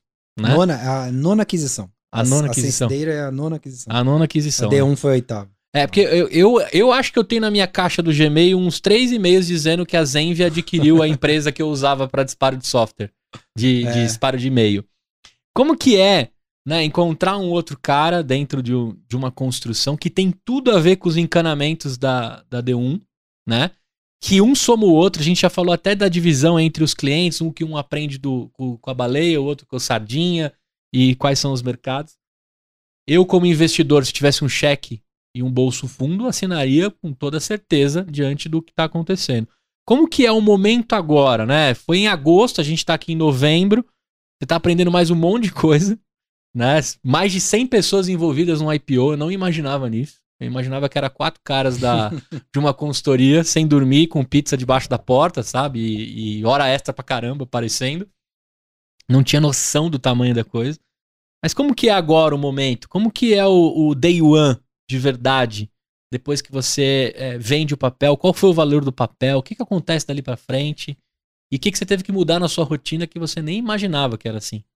É, eu, eu tive eu, eu tenho uma, uma, uma participação interessante e relevante ali por conta de eu também sou conselheiro, né? Então essa empresa que é aberta em Nasdaq, eu, eu virei conselheiro dela. Uhum. E, e nessa e nesse processo eu, eu, peguei ações da empresa. Então eu tô skin in the game do long term. Esse é o stock option ou não? Não chama stock option. Não foi stock option porque a, é parte da, do valor da D1 sozinha foi convertido em, em papel. Em, em, papel que tá lá na Nasdaq listado. Entendi. E você tem um pouquinho desses tem papéis. um pouquinho lá desses papéis e que eu tô skin in the game ali, né, que eu tô no jogo pra valer mais. Porque se esse negócio não valer, eu, eu acabei não fazendo um valor interessante. Então, tamo lá pelo longo prazo. Tamo Entendi. lá por um long, longo prazo, porque aquela coisa, né, que todo mundo fala, né? Vê as ações quando saíram da, da Amazon, da Apple, da Tesla. A Tesla tá absurda, né? Quando saiu, acho que era 2 dólares. Agora, por isso que ele virou trilionário. O negócio cresceu 30 mil vezes. Sim. Então, a ideia do empreendedor é, cara, daqui 5, 10 anos eu não quero lembrar o preço do valor da ação do IPO. Né? Nem, não importa se saiu a 10, a gente saiu a 10, uhum. 10 dólares, né? Mas não importa se é 10. O que, o que tem que importar é que daqui 5, 10 anos tem que estar, tá, sei lá, 500, 600, mil, né? É, é, é para isso que você tá, para criar muito valor. A empresa ela, ela fez uma capitalização para fazer bastante aquisição. Né? É uma, foi uma IPO de um bilhão de reais, né? Caixa. Uhum. E esse caixa é para comprar a empresa. Né? E, obviamente, investir também em desenvolvimento, mas é bastante para criar o que a gente chama de uma grande plataforma de experiência do, do cliente. Né? E por que, que a D1 e seus sócios e conselheiros tomou essa decisão de junto à Zenvia? Porque, cara, a, a, a briga agora, principalmente nesse mercado de Customer Experience, ela tá de cachorro grande mesmo. Quando eu te falei de uma Salesforce, uma Salesforce tem valor de mercado de 200 bilhões de dólares. Né? Uhum. Ela é, tem caixa para comprar o Brasil. Agora o Brasil tá barato, ela tem caixa para comprar o país. É. Ia ser legal transformar aqui na Dreamforce, né? Isso. Cara, uma empresa assim, obviamente, tô, tô brincando, mas o PIB do Brasil é 1,4 tri, né? É. Pô, se pensar que a Salesforce sozinha é quase 300, ah. 250, meu. Animal. Daqui a pouco fica maior que o Brasil. É, aí você tem uma Twilio. Twilio, que é uma, uma, líder aí nessa área de Customer Experience e tudo mais, né, uhum. né? De multicanalidade. É uma empresa de 70, 60 bilhões de dólares de valuation. Então, ficou um negócio assim, a gente, por estar no Enterprise, começa a competir com esses caras e tal. A gente pensou, cara, ou a gente vai ter que fazer um solo, uma carreira solo pegar muita grana, né? Tem que pegar muita grana para brigar, né? Você já foi no Dreamforce? Já ouviu falar no Dreamforce? É, conheço o Dreamforce, mas Cara, nunca pisei lá. É. Vem, vê o Foo Fighters é, tocou é, no último. É. São Francisco vira é, Dreamforce, né? vou contratar o Foo Fighters, né? Como evento da D1. É. Pô, quanto custa, né? Puta banda, hein? Você que andou Puta de banda. skate, acho Puta que várias banda. vezes fez rolê de skate com Foo Fighters. Não, Foo Fighters, pô, já fui em já vários shows. É. Gostaria muito de contratar. Mas é, outra, é outro nível, né? Os caras pega os super executivos, leva de jato para os Estados Unidos, nos Dreamforce e tal. Então a gente começa a competir com esses caras. É então, Dream total mesmo, né, parada. É, e os caras são bons, né, de, disso. E, e, a gente começa a competir com, com, esse nível de empresa. Então, assim, cara, sozinho, a gente já tem que pegar muita grana para competir com esses caras. A concorrência tá vindo... Latam agora é um lugar que tá todo mundo olhando. Você vê SoftBank, você vê todo mundo investindo muito, né? os próprios softwares. E o dinheiro deles é mais valioso, né? Quando vem pro Brasil exato, também. Exato. Ah. E, e aí eu tava com, né, uma beleza, né, cara? É o que sobrou pra gente, não tô com tanta alternativa. Vamos fazer Série B e vamos pra IPO Brasil. E aí o Cássio, Cássio Bobson, é o fundador e CEO da Zenva. A Zenva já é uma empresa que tem 18 anos, se não me engano. Então ele começou bem antes. Uhum. Mas já é uma empresa que está com, né, com perto de 500 milhões de receita. Né? Agora já, já até passou. Então, uma empresa grande, grande. E aí ele chegou para mim.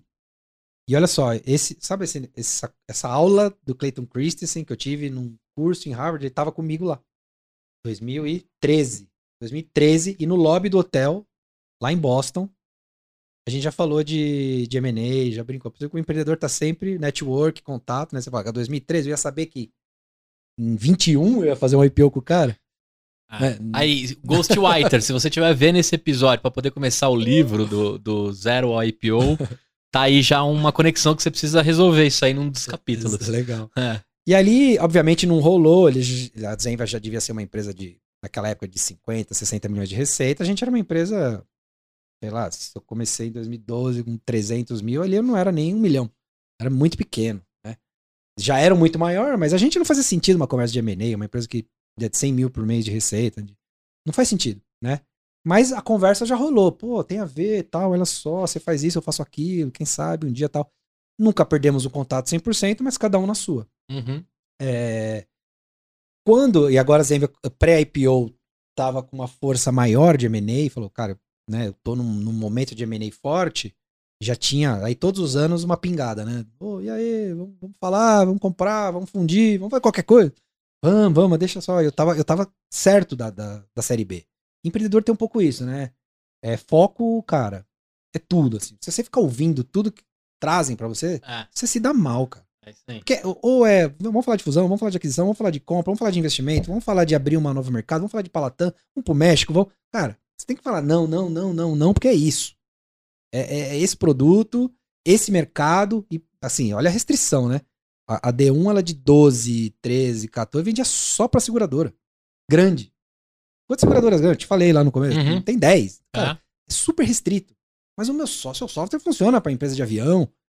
Funciona, mas eu, eu vou. Quando eu for falar com a Sul América, quando eu for falar com Porto, com Bradesco, eu vou. O cara vai saber que eu manjo de SUSEP. Ele vai olhar pra minha cara e vou, vou falar, ó, o artigo quinto da 294 fala sobre assunto tal de criptografia, não sei o que. Pô, o cara manja. Se eu for atender turbina de avião, eu não vou, não vou saber. Então foco é tudo, assim. Porque você não tem tempo, não tem dinheiro, não tem nada. Então, foco me, é, é, conseguiu fazer com que a gente deu aquela, aquela crescida.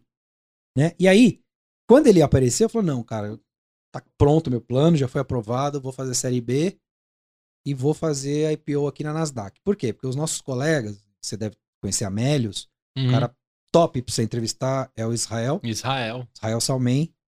Brother, se ele falar que não vem, eu encho o saco dele, ele vem. A agenda dele tá fodida, mas eu encho o saco dele. É um cara que vale a pena você conversar, uma puta história. puta história, vários. Tem livro escrito, vários. Empreender é a arte de se foder todos é. os dias e não desistir. É isso aí. É da hora, Israel é da hora é. demais, cara. É, e eles foram lá e abriram na B3. Foi a primeira. Foi lá e fez, né? Aquela coisa. Foi lá, botou a cara e fez. Aí a galera olhou e falou: Porra, tem uma alternativa. Não é só venture capital, não é só investimento. Cara, tem bolsa no Brasil para empresa de tecnologia que fatura 100 milhões. Quando eles abriram era menos, era 95, não sei. Eu lembro que eu li o prospecto. Cara, então tá aí. É isso. Vou fazer, vou fazer, vou fazer. Aí, puta, Aí começou a aparecer outras, aí veio Get Ninja, aí veio umas outras lá. É, a Enjoei, né? As uhum. primeiras. E aí o. Aí o Cássio me ligou e falei, cara, não, aqui, ó, plano é esse e tal. Como todo bom empreendedor, não, não sabe receber um não daquilo que ele quer fazer, né? Cara, aí o papo rolou, né?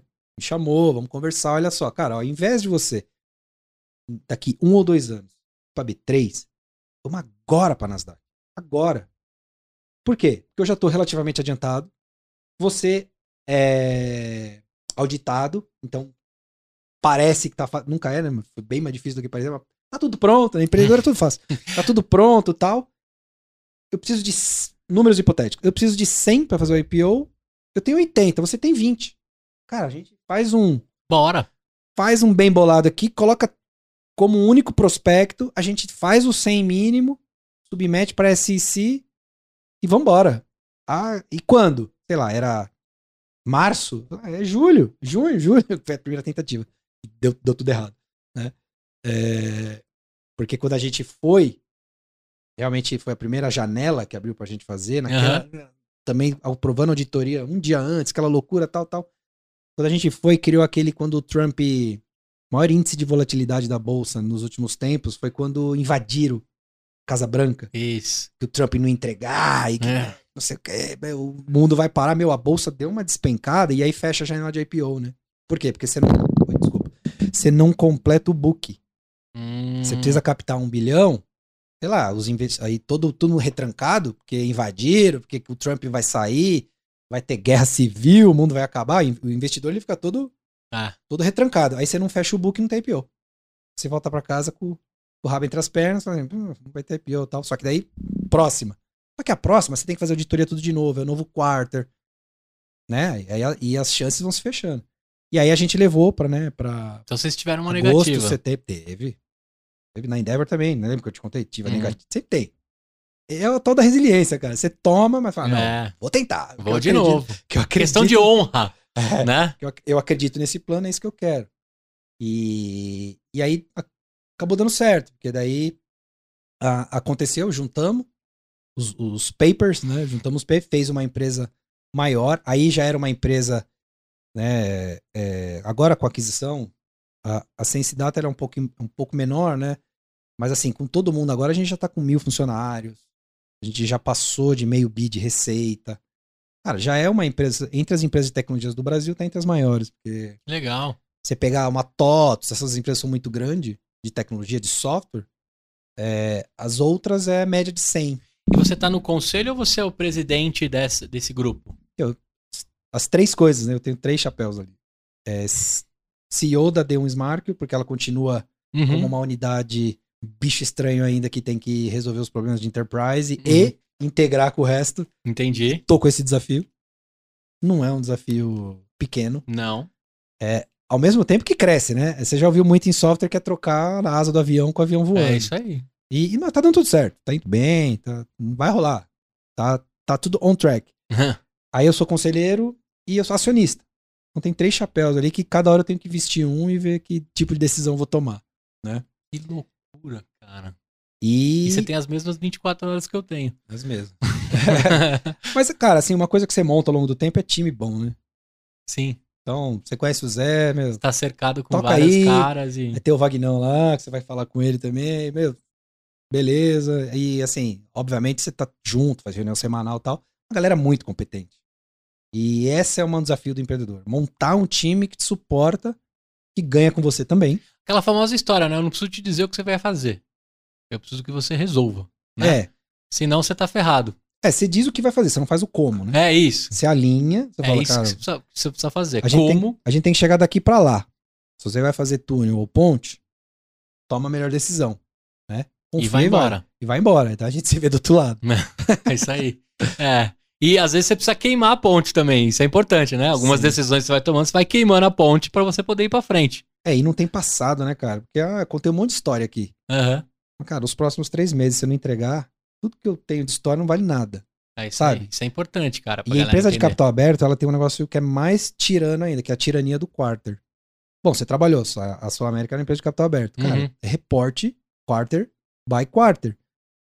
Você deu guidance que você vai crescer 10, 20%, cara, você tem que fazer.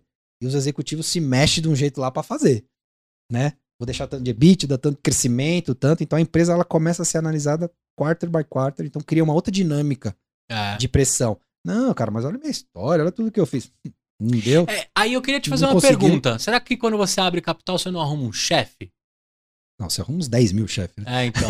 Isso que eu ia te falar, porque o empreendedor em si, né? Eu usei a palavra chefe, né? Mas. Sócio, né? Sócio é, é chefe. Você arruma, você arruma um cara para prestar conta. Vários caras, né? Vários caras. E aí, não dá, um, não dá uma apagada na chama ali daquele lance de, de poder tomar as decisões? Como é que lida com isso? Hum. Eu acho que, primeira coisa, né? É, eu, Cássio e todo mundo, cara, a gente tá pelo longo prazo. É, e, e, quem fez isso não é nada novo. O, o, Jeff Bezos, por exemplo, tem uma história muito legal. Ele deu. Cara, a Amazon deu prejuízo por décadas. Prejuízo atrás de prejuízo. Mas ele falava pro mercado: olha, cara, não me enche o saco trimestre por trimestre. Confia em mim. Eu vou construir um negócio gigante. Olha, tem um negócio chamado cloud computing que vocês nem sabem o que é, mas confia em mim. Eu tenho que dar prejuízo porque a frase dele, né? A sua a, a sua margem é a minha oportunidade. Ele falava isso pro Walmart. Então você quer ter margem, lucro? O problema é teu. Eu vou usar isso para crescer e para construir uns negócios malucos. Entre eles, uma indústria chamada Cloud Computing, hum, que a AWS foi a primeira, cara, mudou o mundo. Mudou o mundo. A gente só falava de virtualização no passado e ainda era palavrão. Que foi parte do bom trecho do nosso papo aqui sobre nuvem, né? Exato. Ele inventou esse conceito de você consumir computação por minuto, você não sabe onde tá. É. Né? E, e, e, tá aonde? Na nuvem, porque tá super distribuída, tá metade dos Estados Unidos, metade na Europa. Meu, tá na nuvem. Né? Animal, né? animal. E, e, assim, e aí, uma, uma época, foi tanta encheção de saco o Jeff Bezos, que ele falou, porque tem duas coisas que tá por trás disso. Receita recorrente, né? crescimento, obviamente, receita uhum. recorrente e margem bruta alta. Eu posso ter prejuízo, posso não gerar EBITDA, né? mas eu tenho margem bruta alta. A margem bruta é o produto que eu estou vendendo deixa uma margem, assim, eu pego os custos direto dele e deixa uma margem. Depois eu vou ter que pagar marketing, vou ter que pagar despesas, vou ter que pagar tudo. R&D, desenvolvimento, aí pode ser que o meu EBITDA, né, que é depois de tudo isso não seja tão atraente, ou até negativo. E lucro, cara, super negativo. Mas confia em mim eu vou chegar lá. Por quê? Porque como eu tenho recorrência e margem bruta alta, o dia que eu quiser crescer menos, eu posso automaticamente gerar resultado quando eu quiser. Ah, será? É, é será? na minha mão o, balan o é um, a régua. É um, é um, cara, é um, controle. um controlinho ali que ele fala, cara, beleza, eu tô crescendo 30% ao quarter, eu vou crescer 10 porque eu vou tirar um caminhão de dinheiro de marketing. Cara, beleza, tira um caminhão de dinheiro de marketing, aparece a linha lá embaixo. Não cresceu 30, cresceu 10, mas vocês estão comigo no longo prazo. Tanto que ele criou uma empresa de um trilhão. Uma das primeiras empresas a valer ah, bateu um trilhão, um trilhão ah. de dólares.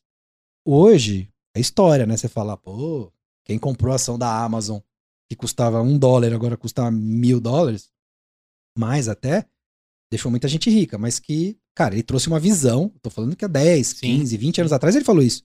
Vem comigo, vem comigo, vem comigo. Poderia dar errado, ele poderia não ter feito a AWS, a AWS pode não ter feito o e-commerce da Amazon, pô, super poderoso. O cara mexia com livro, né, cara? Que loucura. É, começou com livro, depois a loja de tudo e tal. É. Enfim, mas aí era muita extensão de saco. Ele falou: vocês querem ver, vocês, querem ver como, é, como esse negócio é bom? Ele pegou um quarto, ele pilotou lá, pum, mostrou o resultado. Aí a galera falou: É, dá. Então agora deixa eu voltar a crescer, eu vou voltar da prejuízo, que eu tô lá na frente, vocês me encontram. Fica um pianinho aí, deixa eu é. trabalhar. Tanto que a Amazon hoje ainda é um negócio que não tem muita lucratividade, mas é a receita é tão grande que absolutamente é muito dinheiro. Percentualmente não é muito. Né? Sei lá, não sei, mas deve ser 5, 10% de, de, de lucro ali, até menos. Mas é tão volumoso, tantos bilhões de, de receita, que ainda é muito dinheiro. Entendeu? Qualquer manobra é de enxurrada de milhões. É, e, e, isso fez com que ele trouxe até aqui. Aí criou o case para todos os outros, só que fica muita gente, muita gente no caminho. Nem todo mundo vai conseguir fazer uma AWS, nem todo mundo vai conseguir convencer investidores há tanto tempo assim a dar prejuízo. Porque no fundo é um storytelling, né? É. Confia em mim que no futuro vai dar tudo certo. Todos os empreendedores passam por isso. Eu passei na mínima proporção, mas Animal. alguém teve que confiar. Falar, não, lá na frente cara. vai rolar um IPO. Você sabia? Em 2021, lá na frente nós vamos fazer IPO? Cara, é... Tá. né? Então, o, o, meu último investidor é... foi o Bradesco, né? Na pré-IPO, ele saiu 100% no IPO. Cara, Bradesco tem nem dois anos de investimento na D1, fez 10 vezes o que investiu. Se eu falasse, nem eu acreditava. Eu falar, cara, investe aqui 2019 para 20 pro Edu lá. O Edu vai ouvir a gente aí. Uhum. Chama ele também, que é um cara super 10 pra você falar. O Edu Legal. investiu em muitas empresas, e, em, em, entre elas a da, da D1. E eu falei, cara, você ó, investe na D1 aqui, que daqui dois anos vamos fazer um IPO na Nasdaq. Era dar risada. Falei, você tá louco? Você também faz um exit, né? Você tem que entregar seus equities. Sim. Tudo. É, eu faço tudo. e converto, né? Ah, você converte. É. Mas não Continuo cai dinheiro sócio. na sua conta? Não cai nada de dinheiro na conta? depois de um tamanho, você faz pequenas saídas que a gente fala, né? Ah, Por exemplo, é, eu quero parar de pagar aluguel. Né? Então, é, isso é normal no mundo de investimento. Então, na série A para frente, B para frente, normalmente quando você ouve assim, ah, a empresa pegou 15 milhões, né? Normalmente um pedaço daquilo é para o empreendedor deixar de, de comer grama no, no, no dia a dia, porque... Para conseguir pagar o colégio das crianças. É, qual que é o problema da, da jornada, né? Cara, é muito sofrimento ao longo dela em termos de falta de recurso. E aí tem um conceito que o pessoal fala: não, não adianta nada, empresa rica e dono pobre, empreendedor pobre. Essa é a maioria das histórias, né? Porque o cara vai carregando equity, vai ganhar salário. Salário, muitas vezes o salário do CEO de uma startup não é o maior. Ah. Você tem que começar a contratar cara que ganha mais que você. O CTO geralmente ganha até mais. Normal. é. Normal, então, e faz parte do jogo. Você vai os caras vão ganhar mais mesmo, porque eles não têm equity, né? Então você tem equity, equity é dinheiro, né? Na medida que a jornada vai acontecendo, alguns empreendedores fazem um pouquinho. Assim, ah, cara, puta, beleza, eu quero pagar esse apartamento aqui, 500 mil reais, você pega um pouco, quita isso, porque também os investidores ficam preocupados com a, com a sua cabeça. É, porque você é, é, Dentro da brincadeira do. A gente fez a simulação aí da maquininha, você é como se fosse o capacitor ali da parada, né? Se você explodir, Exato. a máquina não, não funciona. Tá tudo errado. Né? Você precisa ter a, a, figura do empreendedor é importante. Na medida que a empresa cresce, não é aquela coisa de vida ou morte, sem ele nada acontece, mas ele é um motor ali. Portanto, tanto que as aquisições da Zenvia, a ideia é que os empreendedores fiquem, né? Com certa autonomia, com, como, como eu falei, mas é muito importante que eles fiquem. E na verdade não rola você fazer uma aquisição e o cara não, não vir. Nem por um período. Porque não, não vai dar tudo errado. Tudo aquilo que ele construiu você vai destruir em pouco tempo. Então você tem que pegar, tem que explicar para as pessoas como que é como que é a diferença disso. Isso leva um tempo, né? E alguns ficam, cria carreira, vira executivo ali no meio, faz uma spin-off, abre um mercado novo em outro país. Começa, né? Um dos amigos meu é, é, vendeu a empresa para DocuSign e a DocuSign pegou, cara, você é empreendedor, você é começador, vai a Ásia abriu um agente lá. Ah, beleza, é disso que eu gosto. Aí começa pequenininho lá no escritório. No fundo tem a DocuSign por trás. Mas ali ele é o empreendedor daquela. Animal, desbravador. Daquele momento, né? Então, assim, as oportunidades continuam acontecendo e você tem que estar com tesão. Animal, né? cara. Se não tivesse, melhor cair fora. Cara, eu queria agradecer imensamente. A gente está indo pro último bloco da, da, nossa conversa, maravilhosa. Acho que temos um novo recorde aqui no EmpreendaCast de tempo porque eu tô apaixonado pela história, pelas surpresas que vão aparecendo. E a gente tem uma narrativa aqui que você me aproximou mais de um Jeff Bezos, né? Eu acordei ontem com a vontade de ser Jeff Bezos, acordei, né? Só que a gente fica pensando, porra, mano, possível, né? É impossível, né? Como é que a gente faz isso na magnitude, dentro do país que eu vivo, das situações que eu vivo? A gente vai procurando muleta para dizer que não consegue, né? por mais resiliente, disciplinado e, e, empreendedor que você é, você procura uma muleta para dizer que se deu tudo errado é porque as condições que você vive não permitiam. Tem muito imposto, é, o dólar é muito é, caro. É, é, é, golpe, né? Tem tudo no meio. E a sua história aqui me aproximou muito de um Jeff, porque, cara, a, a gente está contando dentro do tamanho que a gente pode contar aqui no nosso país, mas você já me mostrou que isso pode ser do tamanho que você quiser. Desde que você continue mostrando para as pessoas, acredita em mim, e mais esse outro cara tá de mão dada comigo, e mais esse outro, e mais esse outro. E no final aqui, né, a gente tem uma aliança de diversas mentes brilhantes que estão por trás de um papel que está sendo comprado agora lá, né? Alguém tá, tá biletando lá o papel, tá comprando, mas tá comprando essa aliança entre todos esses empreendedores que formam o grupo. Você falou que o nome do papel ficou Zenv, né? Zenv. Zenv. Z-E-N-V. Zenv. É, por que, que, eu, que eu tô te agradecendo já? Porque eu tenho certeza que quem ficou até aqui tá maluco pela história, pela construção e pela possibilidade. E também a gente dá uma subida no tarrafo, no sarrafo, desculpa, com relação a criar startups. E a gente começar a falar de scale-ups. Porque, cara, eu tô um pouco cansado já de falar de start. Né? Start, start, é start, start, coisa, né? start, start, start, start. E ficou gostoso ser chamado startup. Né? É a bermuda, é a tatuagem no antebraço, é É, é o, a palavra descolado e o escorregador no, no meio da empresa. Mas quando você deixa de ser start? Né? Sim. Que horas você vai pro scale? E é importante aqui a gente ressaltar, durante esse papo todo, a palavra Endeavor aqui, acho que apareceu umas 10, 12 vezes. A Endeavor é a maior fonte que você pode ter hoje no Brasil. Né? A gente tem outros órgãos brasileiros aqui também. O Sebrae é uma grande fonte também de, de, de conteúdo para empreendedorismo, mas a Endeavor, cara, é referência. E os caras bebem do, do, da fonte inteira do mundo, né? O quão é importante, né? Uma organização. Cara, eu bebi de todas essas fontes. Sebrae, é, é. fiz vários cursos no Sebrae. Bons. Inclusive, Bons. inclusive quem está liderando o Sebrae em São Paulo é um empreendedor Endeavor. Ai, que legal. Que é o, o Poit. O Poit, também vou falar com ele. É, e você fez Empretec? Wilson não, o, o, eu fiz, cara, mas é, é. um outro Empretec. Era um Empretec é. meio. Que tem um que é grandão, que você fica um tempo. É, sete lançaram, dias e tal. É, lançaram um que era menorzinho. Você fez o Pocket. É, como se fosse um Pocket Empretec. Mas eu, eu conheço bem o Empretec. E eu assistia todos os, todos os vídeos e tudo mais. E depois a Endeavor, lá em 2000, ela foi formada em 2000 uhum. por conta do, do Betsy Cupira, né? Do Jorge Paulo Leman, que conheceram a Linda, que era empreendedora, e falou: uhum. olha, tem um, tem um ambiente aí no Brasil pra gente fazer alguma coisa, para ajudar os empreendedores. E na época eles tinham muito conteúdo de vídeo. Sem ter YouTube, sem ter nada. É. Eu assistia quase todos. Cara. É, Endeavor é maravilhoso. A única coisa cara. que você tem, quando você não tem experiência, é poder beber da fonte dos outros. É né? isso aí. Cara, então agradecer para você. Acho que eu, a gente vai pular o limão e a limonada aqui. Seria um pecado a gente falar disso, porque a história mesmo se conta. E já que a gente falou de beber de fontes, eu queria saber o seguinte: como chamam os seus filhos? Manu. Manu. Felipe. Manu e Felipe. Felipe é, é ligado em games? Demais, né? é. até demais. Né? Ele Essa tem galera... noção do que Cara, o pai galera... dele. O Felipe é mais novo. Mais novo. E a galera é. pandemia, então. É. Bombou no game. Mas ele tem, ele tem noção que você é da, é da. Quando era tudo mato ou não? Acho que ainda não, né? Quantos anos tem o Felipe? Ele tá com seis. Seis anos?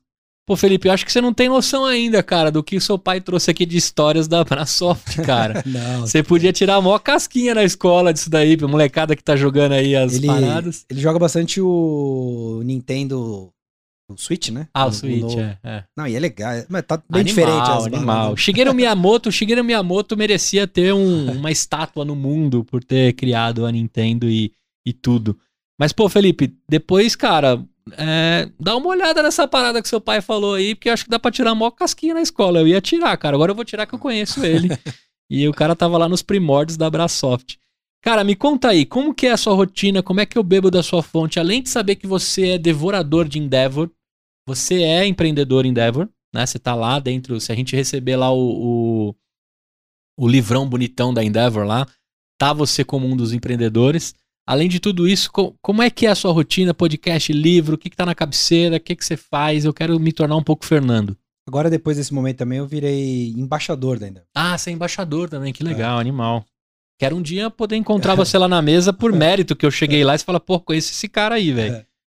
O embaixador, ele, ele passou, né, é um empreendedor, né, não, não só empreendedor, assim, qualquer pessoa que faça parte da rede como mentor, mas que passou por, um, por mais experiências, assim, dá uma graduada. Você vira, você vira olheiro também, né, de empreendedores. O embaixador, é, ele tem a missão de, de... O embaixador mantém, né?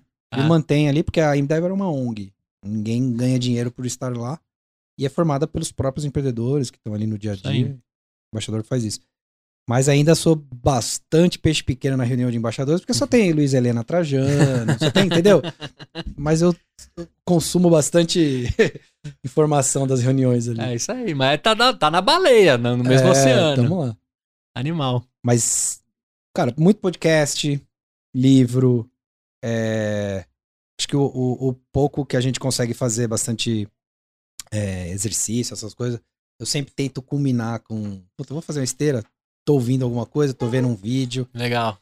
Isso tudo hoje, assim, faz parte de um. da vida, né? Do, do empreendedor. Então você, cara, você vai ter uma empresa de tecnologia, é importante que você saiba um pouco de cloud, como que funciona, blockchain, né? O que, que é, como que esse mundo de criptomoedas agora tá, tá se desenvolvendo, o que, que é NFT, o que, que eu, ultimamente estou estudando muito isso. O YouTube é um canal ali que tem de tudo, uhum. né? É, eu, eu, eu, vi uma frase esses dias, né? A, o conteúdo é abundante. a vontade de, de, de, aprender que não é tão é, abundante, né? É. Porque se você quiser, você, você tem de tudo ali, né, Sim. né, cara? E eu tô estudando muito, assim. E aí tem umas loucuras assim, né? Tipo, sei lá, e, e, como isso é, faz parte de, de algo que eu gosto, faço uns horários assim que, tipo, sei lá, era pra estar tá fazendo outra coisa, às vezes era pra estar. Tá, é, eu te mandei de madrugada a mensagem para marcar isso aqui. E aí você me respondeu, você tá falando hoje ou ontem? Porque respo... você respondeu na madrugada também. meia-noite e meia, acho. É, aí, aí eu falei, não, peraí, deu uma bugada, deu uma telinha azul, né? Falei, não, é amanhã. Isso. Aí eu falei, puta, esse é outro que não dorme também, tá é. aí fazendo alguma coisa. Muito bom. Cara, e livro aqui, acho que você deixou uma gama. Quem tiver aqui no YouTube, quem tiver na descrição do Spotify, do, das principais plataformas, eu vou colocar todos os links, os livros que a gente comentou aqui, com os links, com, com as referências para você poder comprar, beber dessa fonte também. É, esse, esse mais clássico, né? O, tem o Hard Things About Hard Things, do o lado difícil das coisas difíceis, porque é livro que fala só de paulada, pedrada e cicatriz. Uhum. Né? Não fala que é do. Não do, tem muito romance. É do Ben, ben Horowitz, né? Que é os caras da A16Z, que é um uhum. putas investidores aí do Vale do Silício agora. Eles foram empreendedores, também bastante coisa, bastante história de sofrimento no meio do caminho, mas ele conta, conta na real. É, e os dois livros recentes eu li dos dois, né? Tanto do Israel, que é o uhum.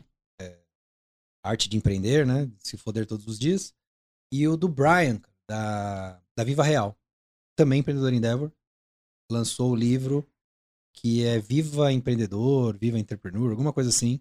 Legal também, porque ambos são estilos Hard Things About Hard Things, que é os livros que eu gosto. Legal, legal, você muito bom. Você vai saber cara. das coisas ruins ali para você tentar não fazer igual, mas vai fazer, né? Mas hum. vai tentar é, lidar com essas situações. Então eu gosto desse tipo de livro. Esse do Clayton Christensen é clássico. É, cara, aqui, aqui as minhas anotações, né, é, tem muito conteúdo. Eu tô encarando agora uma temporada diária do EmpreendaCast, porque eu decidi que em um ano eu conheceria 200 pessoas incríveis para documentar o empreendedorismo. Mas diário, diário ou pula sábado e domingo? Pula sábado e domingo. Tá. Por enquanto. até alguém começar a me provocar. Porque também, né, a gente aprendeu no episódio de hoje que não pode provocar empreendedor.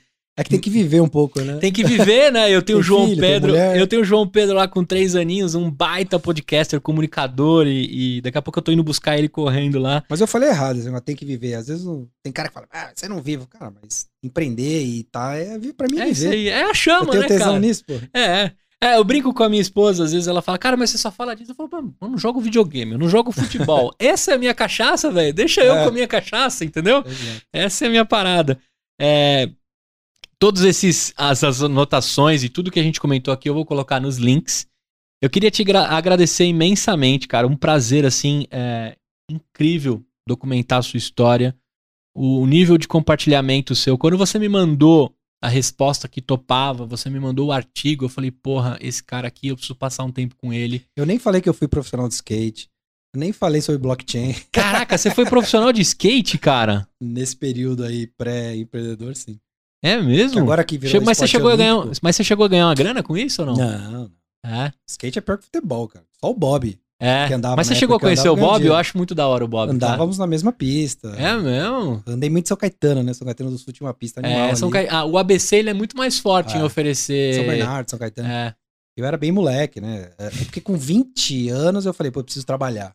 Mas antes disso era só isso. Ah, mas você usava, você usava quilhas, né? Vou falar as marcas aqui da época. Trax, não, Traxart é mais do Patins, né? Erg. Erg. Tem marca que tá até hoje. Né? É.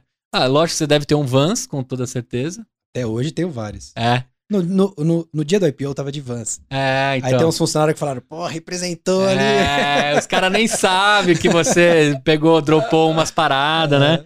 É, o Vans pra. pra pô, o Vans o é um Vans é clássico. É, é, um clássico, cara. Pô, eu tenho uma berma da Vans, é que eu dei uma engordada, não cabe. Aí mas... tem gente que fala assim, é, Vans é marca de maloqueiro, de maconheiro, não sei o que. Cara, Vans esse dia eu vi, fez um dia de dois bi aí, alguém quis comprar, não sei. É. Uma puta marca. não, a Vans é animal. Engajadíssima. É. E vira, e vira meio trend, né? Porque tudo que é meio subculture, é. né? Que fica ali na, nas ruas, street e tal, é. depois vira mainstream. Total. Porque os caras são de vanguarda. É. é animal. Assim. É, a Vans, a Vans foi a primeira a fazer uns tênis com, com fibra de outras coisas, assim. Depois os caras das três listrinhas fizeram umas paradas aí, mas a Vans foi pioneira. Tinha Airwalk, nossa. É. Quilhas, é, Quilhas era um, uma marca clássica que era um menininho, tipo, urinando, assim, de é. costas, né? Uma parada bem... Narina. Nossa, tinha... Na, é narina, é. Pô, agora a gente desenterrou. Você tem quantos é. anos, cara? 4-4. 4-4. Pô, você Fiz tá em 10... outubro. Fiz é, em outubro. Então, você tá 10 anos à frente aí, mas é, eu conheço um pouco dessas fontes aí. Eu já peguei a, a Central Surf e a Tropical Brasil explodindo. Starpoint. Starpoint. A Starpoint existe até hoje, Sabe aquele né? programa Grito da Rua? Grito da Rua. Se, acho que não. é mais antigo. É, Grito da Rua Passava na, na TV aberta. Programa de skate de domingo, sei lá. Grito da Rua, mas eu assistia na TV Cultura, que eles filmavam os shows do Sesc e em seguida mostrava um pouco do que é. a, o, o urbanoide, né? A parada rolava assim da galera. Depois esporte espetacular, depois de Bob e tudo mais. Né? Aí começou a mostrar direto, aí virou é, esporte olímpico, aí é a história. Isso, é X Games. É, eu peguei X um Games. pouquinho do, do X Games, assim, mas eu lembro do, do skate. Não quebrei meu braço tentando andar de skate, mas eu, eu era me quebrei péssimo. inteiro, cara. É. Quebrei pé, quebrei braço, quebrei e você tem um skate em casa ou não? Tenho. É. E tô construindo uma mini rampa agora na minha casa. aí, aí começam. Então você anda. E o Felipe anda também? Ou a Manu? O Felipe começou. Porque a Manu, Manu não, é. Manu, mas o Felipe eu já dei um skatinho pra ele assim, porque ele pediu e tal. É. Mas tá. Eu falei da Manu porque tem a Bufone, né? Tem, tem umas tem, minas tem. aí que representaram. A própria Raíssa apavorou é. nas Olimpíadas. Isso é animal. Cara, é legal descobrir isso porque você tem cara de skatista mesmo, cara. Você tem cara de skatista. Camiseta preta, né? Nada muito. Basic. Fa facilidade de, de escolher. E morar na Califórnia tá nos seus planos ou não? Também. Ah, sempre tá, né, cara? Mas, enfim. É... Agora eu tenho muita coisa pra fazer aqui. Entendi. Tem um médio prazo aí, tem muita coisa para entregar. Eu acho que eu preciso estar um tempo aqui pra, pra Entendi. fazer. Mas é uma Acho que faz parte, né, do seu. Eu tive banda também, né? Quando você falou de acústica aqui e tal. Uhum. É, tinha banda de punk rock na época. Isso aí. É, tocava na noite também e tal. Mas tudo Você tinha cabelo tudo, comprido também, ou não? Não, nunca. Porque era mais metal, né? Os caras do metal. Entendi. Você era, mais, era mais. Punk, punk rock hardcore, assim, era. Entendi. Era outro negócio. Era mas... mais Dead Fish ou não? Já tocamos com o Dead Fish. É, já tocou com o Dead já. Fish? Pô. Tinha a banda que era Remain. Dance of Days. Remain, Days of Days, do Cezinha. O cara do Dance of Days era da minha banda, que era o Code Beans na época. Ah, tá brincando. Que é o Cezinha. Ó, oh, Ele me of... chamou esses dias para fazer um documentário sobre isso. Ah, é? Porque isso sumiu também. Sumiu. A cena de hardcore, é, que é antes de Green Day, né? É. É antes de Green Day, assim. Muqueca que... de rato. Já? É. Tocava todos esses caras. Desde o começo do Junta Tribo, né? Que foi um dos primeiros. É, mano, tinha que ser 5 horas de, de, gravação. Cara, eu vou te chamar de novo. Eu vou te chamar de novo. Vou dar um tempo, porque eu sei que você tá. Assuntos aleatórios. É, eu vou te chamar pra um outro podcast que é Pessoas Incríveis com Assuntos Aleatórios. Conversas aleatórias com pessoas incríveis. Porque é, você desenterrou outra parada. Eu, eu já sou mais Nutella no hardcore, já peguei o CPM 22 que o Badawi lá gritava que nem maluco. É, o Badawi tá pro Bob no skate, sabe? Os caras que Badawi não, não, o CPM, que uhum. mudaram a cena, porque ninguém conhecia, cara. Era é, coisa de underground, é, entendeu? É. E Dance of Days, Dead Fish já era da, da, da cena, né? O CPM foi o que estourou. É, o CPM tocou no Criança Esperança. Isso. Esse é o nível, entendeu? Isso, cara, o Japinha saía na revista Capricho, tá é. tá ligado? É uma parada meio. O Bob doido. aparecia na, no, na, na Globo. É. Na, hoje, inclusive, é comentarista. Então, quer dizer, isso, eles mudaram, porque eles trouxeram um negócio que era totalmente underground. É pro mundo de mainstream, né? Ah, é. E mudou, assim, trouxe outra perspectiva, né? Pô, a minha mãe achava que skate era coisa de maconheiro, cara. Falei pra minha mãe que eu queria um skate, ela é um falou... puta preconceito, cara. É, você vai ser maconheiro, eu não vou te dar skate não, pega um patins. Eu falei, porra, mãe, é. se eu aparecer com o patins lá, os caras vão me zoar, velho. Não pode patins, mano. Patins... Agora é esporte olímpico, tá vendo? É, muito bem. Se fumar maconha nem vai, porque vai pegar no doping. é isso aí, é verdade. É, tem, tem esse crivo ainda. Cara, queria agradecer imensamente, foi um papo delicioso, de verdade, um prazer imenso documentar a sua história, contar aqui. Vou tirar um fotão aqui, o batom que tá, tá operando as câmeras aqui vai tirar um fotão nosso. E queria não só te agradecer, mas te desejar, cara, muita sorte, muita resiliência, muita energia positiva, né, nessa nessa caminhada, porque vai que do nada você dá certo, né? De repente, do nada, aí dá, dá alguma coisa, cara. Obrigado, Zé. Gostou de gravar um podcast? Pô, valeu, Gustavo. Cara, foi muito legal, puta papo. E vamos conversar daqui 10 anos, porque você falou que nós estamos com 10 de diferença. É então isso daqui aí. 10 anos. É verdade. Eu te entrevisto. É verdade. Pode me entrevistar, cara. Eu tô firme e forte. Estamos aqui nos estúdios do Tchê Café. O bar do meu irmão, que ainda não sabe a história, né? Eu montei duas salas de estúdio dentro de um, de um café aqui em São Paulo, pertinho do Jardim Aeroporto parte do meu sonho construído pela Voz e Conteúdo, que vocês estão acompanhando aí no decorrer do podcast e do YouTube, a construção desse sonho. Agora a gente está numa temporada diária do EmpreendaCast, todo dia. Não sei se vai ser de manhã ou, ou de noite que a gente vai soltar os episódios, mas você vai poder acompanhar histórias incríveis. Desde cara que está abrindo a IPO até dono de pizzaria. Eu estou trazendo um, um, cara de uma rede de pizzarias incríveis aí. Inclusive, eu vou falar que não tem como ele escapar da 1900 nós vamos contar um pouco a arte Adoro, da pizza. Muito boa. Né? Pô, o cara que, que no Halloween ele postou uma foto de pizza com ketchup. E a falou... gente fez um dos, uma das tarefas do aprendiz foi na 1900. Ah, é? E tem uma pizza, pergunta pra ele, tem uma pizza que tem o nome da pizza que a gente criou. Esses ah, dias eu fui é? no tava lá, pizza criada no aprendiz Aí, ó. Então, não ó, lembro o nome dela. Olha né? como o mundo. Porque a gente teve que repensar o business, né? Uma das tarefas era repensar o business da pizzaria. E aí criamos uma pizza maluca, ela deve um nome e tal, saímos vendendo igual louco. Animal. Esses dias eu. Não deve estar tá mais. eu vou chamar ele, o Eric, né? O Eric. Eu vou achar incrível. e vou te mandar o nome da pizza. É um clássico. A 1900 trouxe o, o conceito da pizza leve para São Paulo, né? No Halloween ele fez uma foto que era um ketchup na, na pizza, assim. Ele falou: Isso é Halloween, né? Isso é o, é o fim do, do mundo da pizza. Bom, para você que ficou com a gente até aqui, na descrição do vídeo e desse podcast tem todos os patrocinadores que tornam esse projeto interessante. Fit Anywhere, Bluefields, Integrale, Conta Simples, Pulses, Save e acho que eu não esqueci ninguém. Tomara que eu não tenha esquecido ninguém dentro de todas as os patrocinadores. Vai aparecer alguns merchans no meio desse vídeo. Nos cortes também você vai ter um pouquinho. Dá uma moral para os patrocinadores. Conheçam todos eles que estão ajudando a documentar esse projeto incrível que eu faço com o maior carinho. Dá um tchau pra galera naquela câmera. Como é que a turma te encontra? Qual rede que você está conseguindo cuidar? LinkedIn. LinkedIn. É, as minhas mídias sociais são fechadas, assim, não tenho conteúdo de business, Instagram, nada. Entendi. Você não, LinkedIn... você não virou influencer de palco? Não, não. eu tenho até uma, uma certa crítica assim com relação, mas é, é, eu acho que para fazer tem que ter um conteúdo legal, quem sabe agora sai alguma coisa aqui, a gente tem alguma coisa para mostrar, para contar. Boa, boa. Bom, aqui foi documentado um... Meu LinkedIn eu vou dar umas compartilhadas. É isso aí, muito bem. Então procure lá no LinkedIn e você que ficou até o final, assina o canal, dá uma fortalecida aqui com o like e nas principais plataformas. Manda isso aqui para algum amigo que precisa é, receber esse conhecimento, que infelizmente ainda não tem nas escolas aqui no Brasil, mas a gente vai lutar para tornar o empreendedorismo pauta e educação para todo mundo. Eu te vejo no próximo episódio que a gente vai explicar a teoria na pauta com mais um maluco, com mais uma maluca aqui, mais um sonhador, mais uma sonhadora. Até a próxima. Tchau! Uma produção, voz e conteúdo.